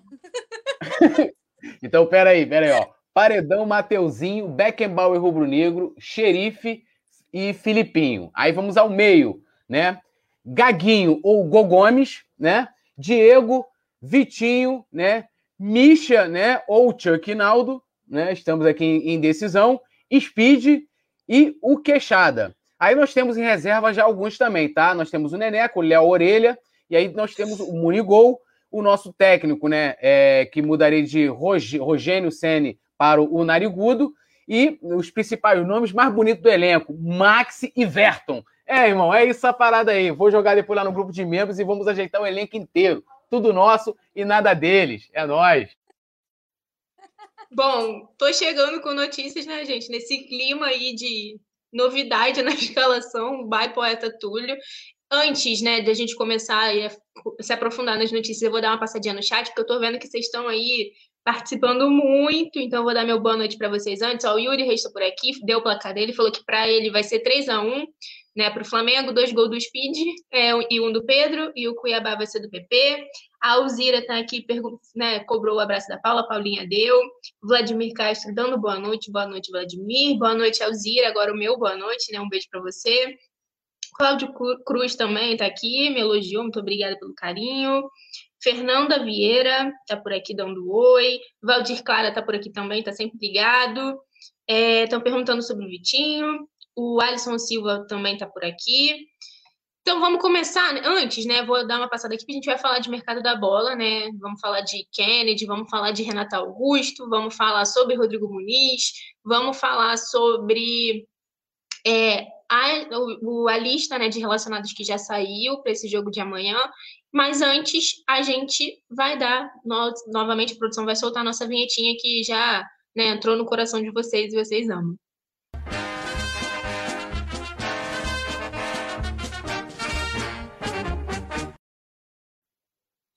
Voltamos, voltamos. Eu vou começar aqui, ó. Já vou abrir a primeira notícia, é, falando sobre uma possibilidade de alteração no VAR. A gente sabe que né, o árbitro de vídeo é um processo muito polêmico aqui no futebol brasileiro. É amado por uns, odiado por outros, né? Mas é uma ferramenta muito necessária. E o que, que acontece? O engenheiro entrou com um processo contra a CBF, né? Contra a Federação Brasileira de Futebol, para poder tirar o VAR do Campeonato Brasileiro. Vou tentar explicar para vocês aqui o que, que aconteceu. Eu disse, né, é, é uma é uma ferramenta muito polêmica, mas ainda, né, a gente vai entrar numa discussão ainda maior agora por conta dessa possibilidade da ferramenta parar de ser utilizada no Brasileirão. Isso porque um homem, né, boliviano alega ser um dos criadores da ferramenta tecnológica e deseja ser reconhecido, né, por isso e isso fez ele entrar, né, mover uma ação, um processo na justiça contra a Confederação Brasileira de Futebol. Ele, como eu disse, é um engenheiro boliviano, Fernando Mendes Ribeiro, e é o autor dessa ação movida na sétima vara empresarial do Rio de Janeiro. Ele garante que a tecnologia do árbitro de vídeo, implementada pela FIFA e pelas demais federações, como a CBF, é oriunda de um projeto feito por ele em 2004 é, intitulado de Projeto Piloto de Arbitragem Eletrônico. Ainda não era né, o VAR, mas era uma ferramenta semelhante. Então, de acordo com o programa né, Jogo Aberto da Band, uma decisão judicial sobre o caso pode sair a qualquer momento, né? E, caso seja favorável ao engenheiro boliviano, as chances do VAR ser suspenso no Campeonato Brasileiro e em outras competições, né? Também. É, e aí, ó, tem aspas até aqui do advogado responsável pelo caso, Marcelo Petro, ele falou: a gente está cobrando a CBF porque ela se utiliza do VAR. Ela que levou a FIFA e que homologou e introduziu no futebol. Tudo se originou da CBF. Ele, né, o engenheiro boliviano, sente que foi lesado, que foi um roubo intelectual e que o plágio da CBF é evidente. Como a gente sabe que é um tema muito polêmico, queria que vocês já começassem é, falando aí a opinião de vocês, né, sobre, sobre isso, essa possibilidade do VAR sair ou não. Ó, a produção, a gente sabe que no Notícias tudo acontece, a produção acabou de mandar uma notícia quentinha que saiu aqui, ó, do jornal O Globo, do Diogo Dantas, né, um jornalista polêmico, mas é do jornal o Globo, porque o STJD aceitou o pedido do Flamengo e o Pedro está apto para jogar pro, pelo Flamengo durante as Olimpíadas, né? Ele não vai, então, portanto, servir à seleção brasileira olímpica do André Giardini. E aí eu vou tentar dar uma pincelada para vocês, porque a gente viveu, né, uma novela aí agora nessas últimas semanas, desde antes da convocação oficial, na verdade, a gente já estava vivendo essa toda uma novela ali, porque o Flamengo já tinha se antecipado, conversou com o Pedro, falou que não liberaria ele para jogar os Jogos Olímpicos de Tóquio, comunicou também, né, ali a entidade que mesmo assim convocou o atleta, né, o André Jardine acabou convocando ele mesmo assim e não retirou o nome dele, né, não desconvocou. Então, por conta disso, o Flamengo entrou no STJD para tentar fazer com que o Pedro fique apto, porque não adiantava, né? Somente não liberar ele, ah, fica tudo certo. Não. Isso porque o contrato dele acaba aparecendo como convocado, né, no, no boletim da, da CBF, e por isso ele ficaria irregular para poder atuar pelo Flamengo nesse período das Olimpíadas. Então, o Flamengo, para né, garantir o, que o Pedro possa entrar em campo, entrou no Superior Tribunal de Justiça Desportiva e, portanto, agora, aqui durante o nosso nosso programa, a gente acabou de, de dar que ó, a produção está avisando que inclusive foi aqui, ó, furo do coluna do Fla. Então, ó, pessoal lá no, no deu mais detalhes. Eu estou aqui falando a notícia que acabou de sair, mas é isso, né? Já tem no nosso site.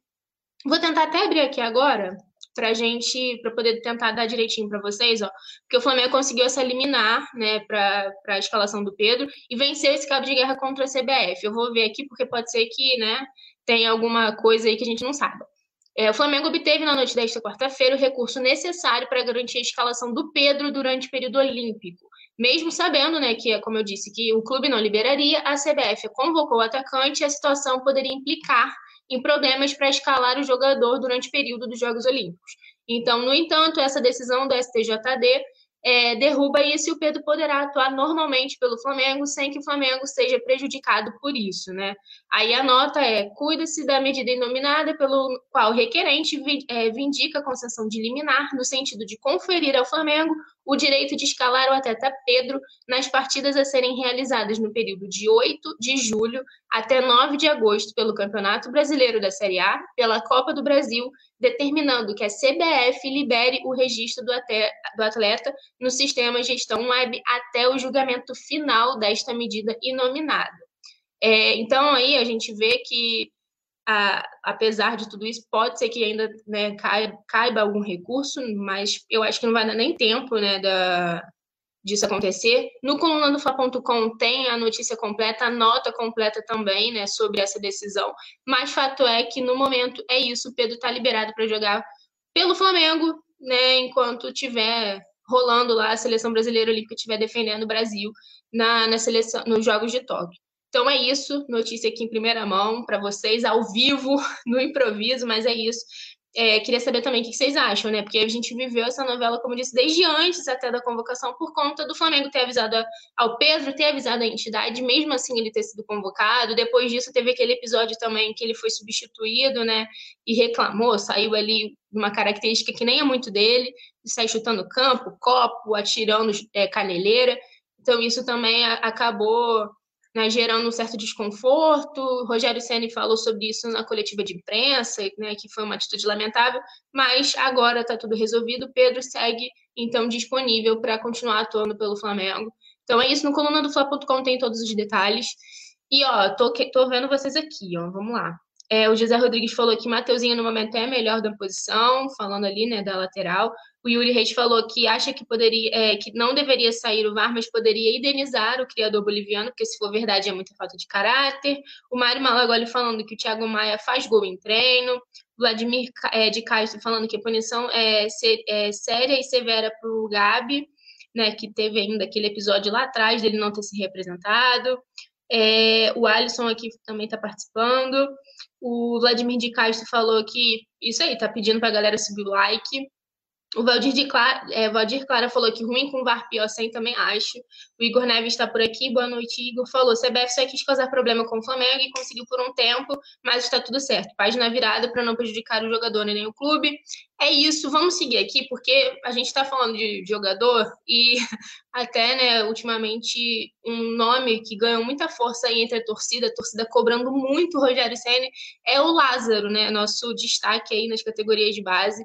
Por conta de, dessa cobrança aí por parte da torcida, o Flamengo passou a montar uma força-tarefa para poder utilizar ele no elenco principal. Como eu disse, ele é uma, considerado uma das maiores promessas né, da base do Flamengo e não tem sido aproveitado pelo profissional, pelo técnico Rogério Senna. Que, questionado sobre isso, apontou a intensidade como fator que o jovem precisava evoluir para ter espaço no elenco principal. Sendo assim, o Lázaro foi lá, né, o atacante deu a resposta dentro de campo, servindo o, o sub-20. É, não à toa, ele foi alvo ali de um trabalho bem específico da comissão técnica da, da categoria sub-20, e a partir disso, ele passou a correr mais, passou a adquirir mais velocidade e mais resistência, que era, segundo o Sene, o que faltava. Então, de acordo com o Globoesporte.com, né, o jovem atingiu o pico de 710 metros em alta intensidade e, além disso, em cinco jogos, marcou cinco gols e concedeu três assistências. Então, a gente vê aí que ele participou, participou diretamente de oito gols né, da, da equipe da categoria sub-20. Então, ele, né, numa avaliação física, apontou um desequilíbrio muscular como fator para essa falta de intensidade citada por Sene. Então, a partir disso, o Flamengo iniciou uma força-tarefa justamente para poder recuperar o atacante, que tem apenas 19 anos, para poder ver se realmente, com esse, com esse trabalho específico realizado, ele conseguiria ser mais aproveitado na equipe principal. E daí o trabalho foi monitorado, né? Começou há mais de um mês e foi acompanhado por médico, preparador físico, fisioterapeuta, nutricionista e o que muita gente não acha importante, mas que tem né, muita importância no futebol, psicólogo não para é, fazer esse, realmente esse trabalho em conjunto para recuperar o jogador 100%, né? Tanto fisicamente quanto mentalmente, para ele vir o profissional pronto. Então, os estudos desse trabalho especial com o atacante apontaram uma melhora de quase 100% das ações dele de, no que diz respeito justamente a alta intensidade se comparado com o início desse ano. Então, segundo os profissionais envolvidos, o crescimento do Lázaro é progressivo, né? E aí a gente lembra que, além dele, o Daniel Cabral também realizou uma força-tarefa semelhante devido a essa necessidade de reequilíbrio muscular. Então, fica aí a nossa expectativa agora de, depois desse trabalho especial feito, né, com o Lázaro, que o Rogério Senna passe a olhar com ele com os olhos ali mais carinhosos, né? Ele que é um jogador muito promissor, como eu disse, a galera cobra muito, a pessoa tá aqui falando tucano, é, narigudo, igual o, o, Túlio falou, mas ele ele realmente é um jogador muito promissor que faz falta, né? A galera, quando vê ele jogando, fala, cara, por que, que ele não está sendo aproveitado? E outros meninos ali que nem são, né, tão falados ou tão importantes para a categoria é, são utilizados. Mas vamos ver o que, que vocês estão falando. Ó. O Yuri Reis falando que se eu tiver o nome do psicólogo do esporte do Flamengo, pode passar no privado para ele. É, o Vladimir de Castro cobrando a galera aqui do like. O Ângelo de Souza falando que o Mengão, minha paixão, mandando um abraço. O Adson Pereira dando boa noite. É, o Vladimir de Castro falando tudo pelo Flamengo. Luiz da Silva dando boa noite, boa noite. Cheguem mais e deixem um like.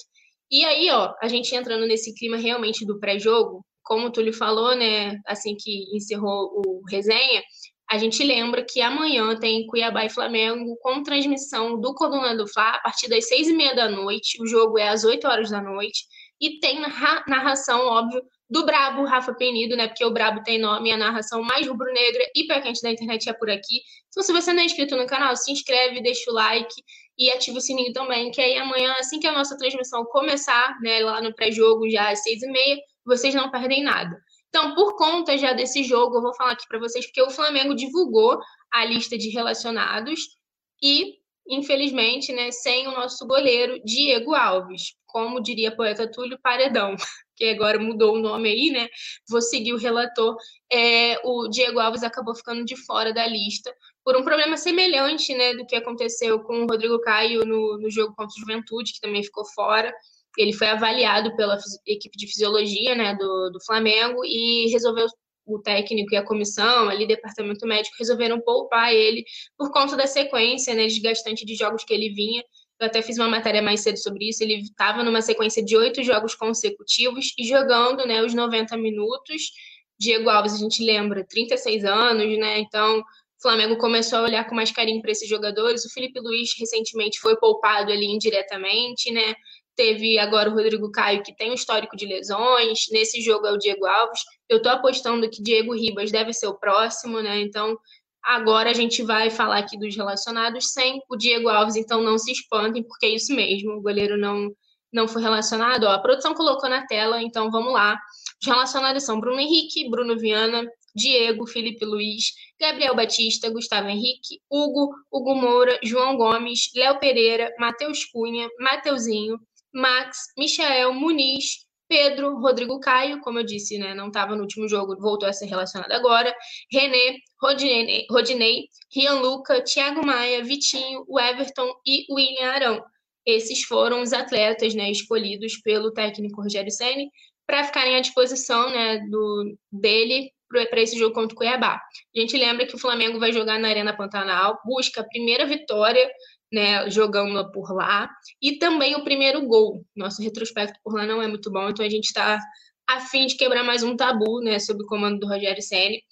É, o Urubu Rei tá perguntando da situação do Neneca com a Ajax. Cara, por enquanto, né, foi uma coisa que deu uma esfriada, né? É um time que fica monitorando bastante a situação do Neneca, mas por enquanto as coisas não, não avançaram. Agora, né, já que a gente falou aqui de, de mercado da bola, eu vou começar as notícias que interessam vocês, que sempre ficam perguntando muito sobre reforço e tal, porque o Flamengo, a gente, eu vou repetir isso aqui durante muito tempo ainda, mas recentemente eu tenho batido na tecla dessa postura de cautela, né, que o Flamengo adotou com o mercado nesse momento de pandemia. Desde o ano passado estava muito, muito calmo, com muita, né, pensando muito bem antes de fazer uma negociação. No começo do ano a gente saiu atropelando, trouxe um pacotão de reforços, né, nesse bolo. Veio Gustavo Henrique, veio Léo Pereira e são foram jogadores que não deram certo. Então pensando nisso, né, o Flamengo agora pensa muito no custo-benefício e na posição ali que, que precisa ser reforçada, mas está atento ao mercado e as possibilidades, né, de, de bons negócios. Então, não à toa, o Flamengo está de olho aí no mercado. E o que, que acontece? Um nome que passou a ser ventilado né, nos, últimos, nos últimos dias no clube é o Thiago Mendes. E teve um jornalista que destrinchou as características né, dele, afirmando que ele agregaria em qualquer time no Brasil, inclusive no Flamengo. Então, nessa quarta-feira, né, a gente.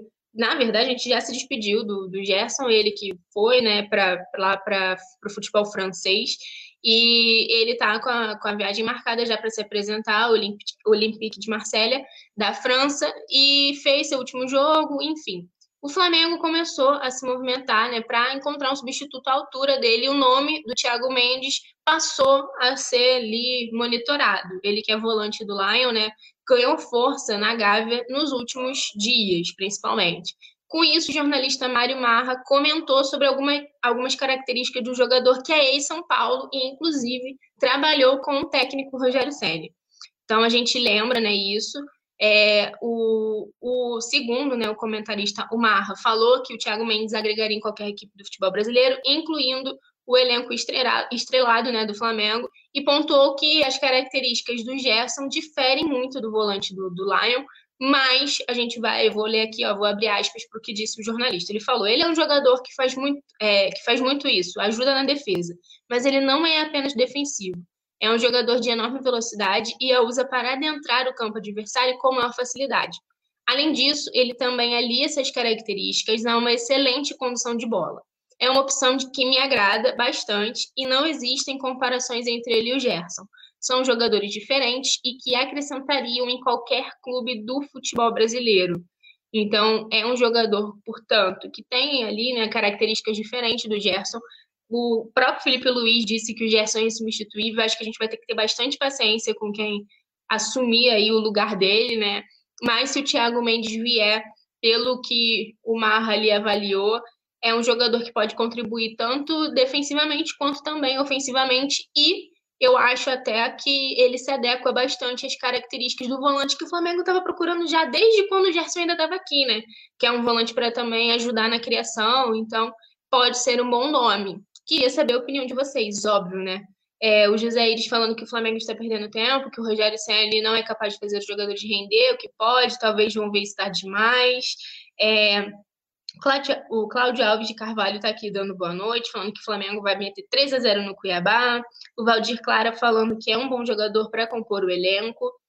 É difícil a gente investir muito pesado, né, para um jogador para apenas compor o elenco. A gente sabe que o Thiago Maia está nesse retorno gradual dele, é a tendência, né, que ele assuma ali, já assumiu a camisa 8 e tem a possibilidade de realmente ser esse nome, mas o Flamengo está ligado no mercado da bola. Marcelo Martins está por aqui. Boa noite, Marcelo. Muito obrigada pela companhia e pela audiência.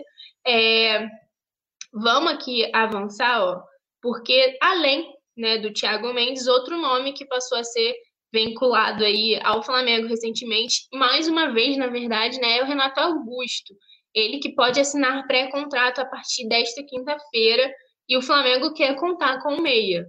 É, a gente vai falar um pouquinho sobre isso, por quê? Ele é um jogador, né, que foi revelado por aqui, a torcida tem um certo carinho por ele, apesar de né, dividir um pouco as opiniões. E o Flamengo, como eu disse, segue também com essa postura cautelosa, independente do nome, né, gente, que, que se, né, da, dali da, que seja uma possível contratação, o Flamengo pensa muito bem, mas não deixa de avaliar, de monitorar a situação de cada um deles. Então, um nome que está no radar do Rubro Negro é um velho conhecido da torcida, como eu disse, que é o Renato Augusto. Ele está reta final de contrato com o time chinês e, com isso, está livre para assinar, como eu disse, um contrato, um pré-contrato com qualquer clube a partir desta quinta-feira, né, dia 1 mais conhecido como amanhã também. É, e o que acontece? Ele tem contrato em vigor até o fim de 2021, né? Apesar de estar livre para assinar o pré-contrato, ele tem uma cláusula de renovação automática por mais dois anos, se for o desejo do time chinês. Só que aí a gente destaca né, que, de acordo com o Globoesporte.com, o atleta não se opõe à extensão de vínculo até dezembro de 2023. É, então, o que, que acontece? Existe essa novela aí entre as partes. Por quê? Os chineses ainda não sinalizaram é, se o Renato Augusto está ou não nos planos da equipe para a próxima temporada. E, além disso, o jogador está há cinco meses com os salários atrasados. Então, ele tem conversado muito com seus representantes, né, seus empresários, visto que não deseja abrir mão do que tem a receber. Então, tem inclusive uma ação, é, uma possibilidade de, de ação é, na FIFA, né, em pauta ali, discussão entre o Renato Augusto e os empresários dele. Então, em meio a isso, o Flamengo observa a situação dele de perto, né? Vem, vê ali com bons olhos o retorno do jogador, que inclusive já sinalizou positivamente para uma possível negociação. Só que a gente diz né, que a partir do dia 1 de julho ele vai estar livre para assinar o pré-contrato com o Flamengo ou com qualquer outro clube que, que ele desejar né, e que tiver ali uma proposta oficial.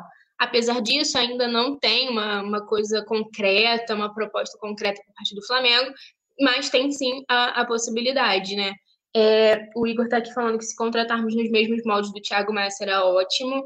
É, e aí eu lembro, né, porque o Thiago Maia ele veio sem custos, né, toda aquela questão de empréstimo. É, eu não sei se o Igor está falando do, do, do, Renato Augusto ou do, do, do Thiago Mendes, que eu estava falando anteriormente. Mas o Thiago Maia, eu lembrei aqui vocês até no programa de ontem, no de anteontem, que o que acontece? Ele veio por empréstimo com opção de compra, né? Então o Flamengo conseguiu fazer um, bom negócio na época que o nosso volante veio, e ele que está retornando aí devagarzinho, ganhou oito minutos em campo, agora deve ir aumentando de forma né, gradual. E a gente segue falando de. Oh, o Igor falou, confirmou aqui que era sobre o Thiago Mendes, o comentário dele. É, o outro nome que passou a ser ventilado também no Flamengo, que ultimamente, né, isso aconteceu muito, é o Kennedy, né? O Flamengo confirmou conversas para uma possível negociação com o jogador que tem, né, já nas últimas semanas, na verdade, desde que ele veio aqui no, no, Rio de Janeiro, foi lá no nosso centro de treinamento conhecer, desde ali começou a criar, né, muita coisa relacionada a essa, essa possível negociação, mas agora é uma coisa que realmente foi confirmada no, pelo nosso diretor executivo né, de futebol, o Bruno Spindel. Em entrevista ao canal do Gustavo Henrique Dando Choque, nessa quarta-feira, o diretor executivo confirmou que há sim negociações e conversas com o jogador, mas, além disso, ele ponderou que é uma negociação e uma transferência muito complicada. É, o, o que, que o, o Spindel falou? Vou abrir aspas aqui para ele. Ele falou que tem as conversas realmente, tem conversa, não tem evolução.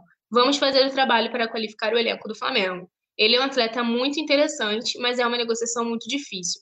A gente gostaria muito de contar com ele, mas pela situação financeira e por tudo que aconteceu com ele, é uma negociação muito difícil. Né? A gente lembra que nos últimos dias os dirigentes do Flamengo intensificaram né, os contatos com o empresário do, do jogador, com Evandro Ferreira, né, principalmente ali na figura do Marcos Braz, que é o nosso vice-presidente de futebol. Ele tem um bom relacionamento com o Evandro, que inclusive é empresário do Wagner Love, né, também. E o jogador já entrou em contato com o Chelsea, que detém os direitos dele, né, avisando que se depender dele, ele realmente fecharia com o Flamengo, já deu esse ok, e agora a negociação depende única e exclusivamente da aceitação justamente do clube inglês.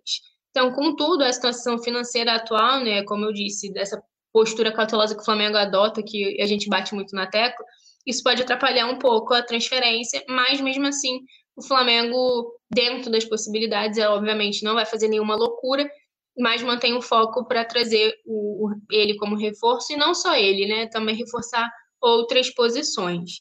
É, vamos falar aqui, ó. O meu pai tá por aqui falando que quer outro goleiro urgente. Realmente é muito difícil, né? Minha mãe tá aqui dando boa noite. tá brigando comigo porque eu dei boa noite pro Igor e pra ela não. Boa noite, mãe, te amo. O Cláudio Alves está por aqui falando, pedindo um alô. É, pedindo um alô para a nação da Praça do Carmo, então um beijo. O José Newton está aqui avisando, né, que o jogo é só amanhã. O Flá Reis, a, o jogo é só amanhã, hein? Às 20 horas, com narração aqui do Rafa Penido. É, outra coisa né, relacionada ao mercado da bola é essa proposta que o Rodrigo Muniz é, recebeu. A gente falou disso né, no último programa também, mas a, a, gente sabe que novos episódios vão acontecendo. Isso porque o, o Atlético de Madrid fez essa proposta né, oficialmente e agradou ao jogador do Flamengo. Então, por conta disso, o Flamengo deu o aval para avançar nas negociações, diferente do que tinha rolado né, com o clube da Bélgica, o Genk. Então, o interesse né, do Atlético de Madrid mexeu com, com o jogador, claro, porque é um, um time né, considerado, como o Túlio mesmo falou aqui no programa, um dos maiores da Espanha, né? Então, apesar de ter outras ofertas, a proposta dos espanhóis agradou e aí o mais querido deu esse aval, esse sinal verde para a negociação avançar. O que, que, acontece? A gente lembra né, que o, os números, né, em relação a valores mesmo de compra do Atlético de Madrid, são similares à oferta do Genk da Bélgica, né, que, que havia feito por cerca quase ali 30 milhões né, de reais. É, só que, no entanto, o peso da camisa realmente do time espanhol né, pesou aí para abrir os olhos do, do encher os olhos do Rodrigo Muniz. Então a projeção que ele ganharia ela seria muito diferente, né, obviamente, do time que belga. Então ele realmente pode se despedir do Flamengo, né? A informação foi divulgada pelo jornal o Globo. E a gente vai ficar na expectativa agora, né? Porque segundo o, o jornal Globo ainda, os números, né, que a equipe de Madrid apresentou ao Rodrigo Muniz agradaram ele tanto salarial quanto também o plano de carreira. Então, pode ser que, que o Flamengo realmente se aproxime muito de fechar o negócio. Eu vou lembrar vocês porque durante o resenha, né, ficou naquela questão de ah, mas quantos por cento de, de direitos econômicos o Flamengo tem é, sobre o jogador? Na verdade, são 50% mesmo. É, o Flamengo tentou chegar a 70% junto com o Deportivo Brasil, Desportivo Brasil, que é um time que revelou né, o Muniz para o futebol, o Muniz teve, iniciou a carreira dele por lá antes de ser é, negociado aqui com o Flamengo, então acabou que isso ainda tinha gerado uma indefinição e até por isso que as negociações com o time belga também ficaram um pouco travadas, né? Então agora o Flamengo retoma, é, houve nessa proposta e pode ser que realmente agora o jogador seja negociado, já que agradou ele inicialmente não era né, o que ele queria, mas com o Atlético de Madrid ele, ele realmente mostrou esse interesse. Ó, o Antônio Xavier falou que o Flamengo vai perder para o Cuiabá porque eles estão tomando lavado dos times pequenos, né? A gente, no caso.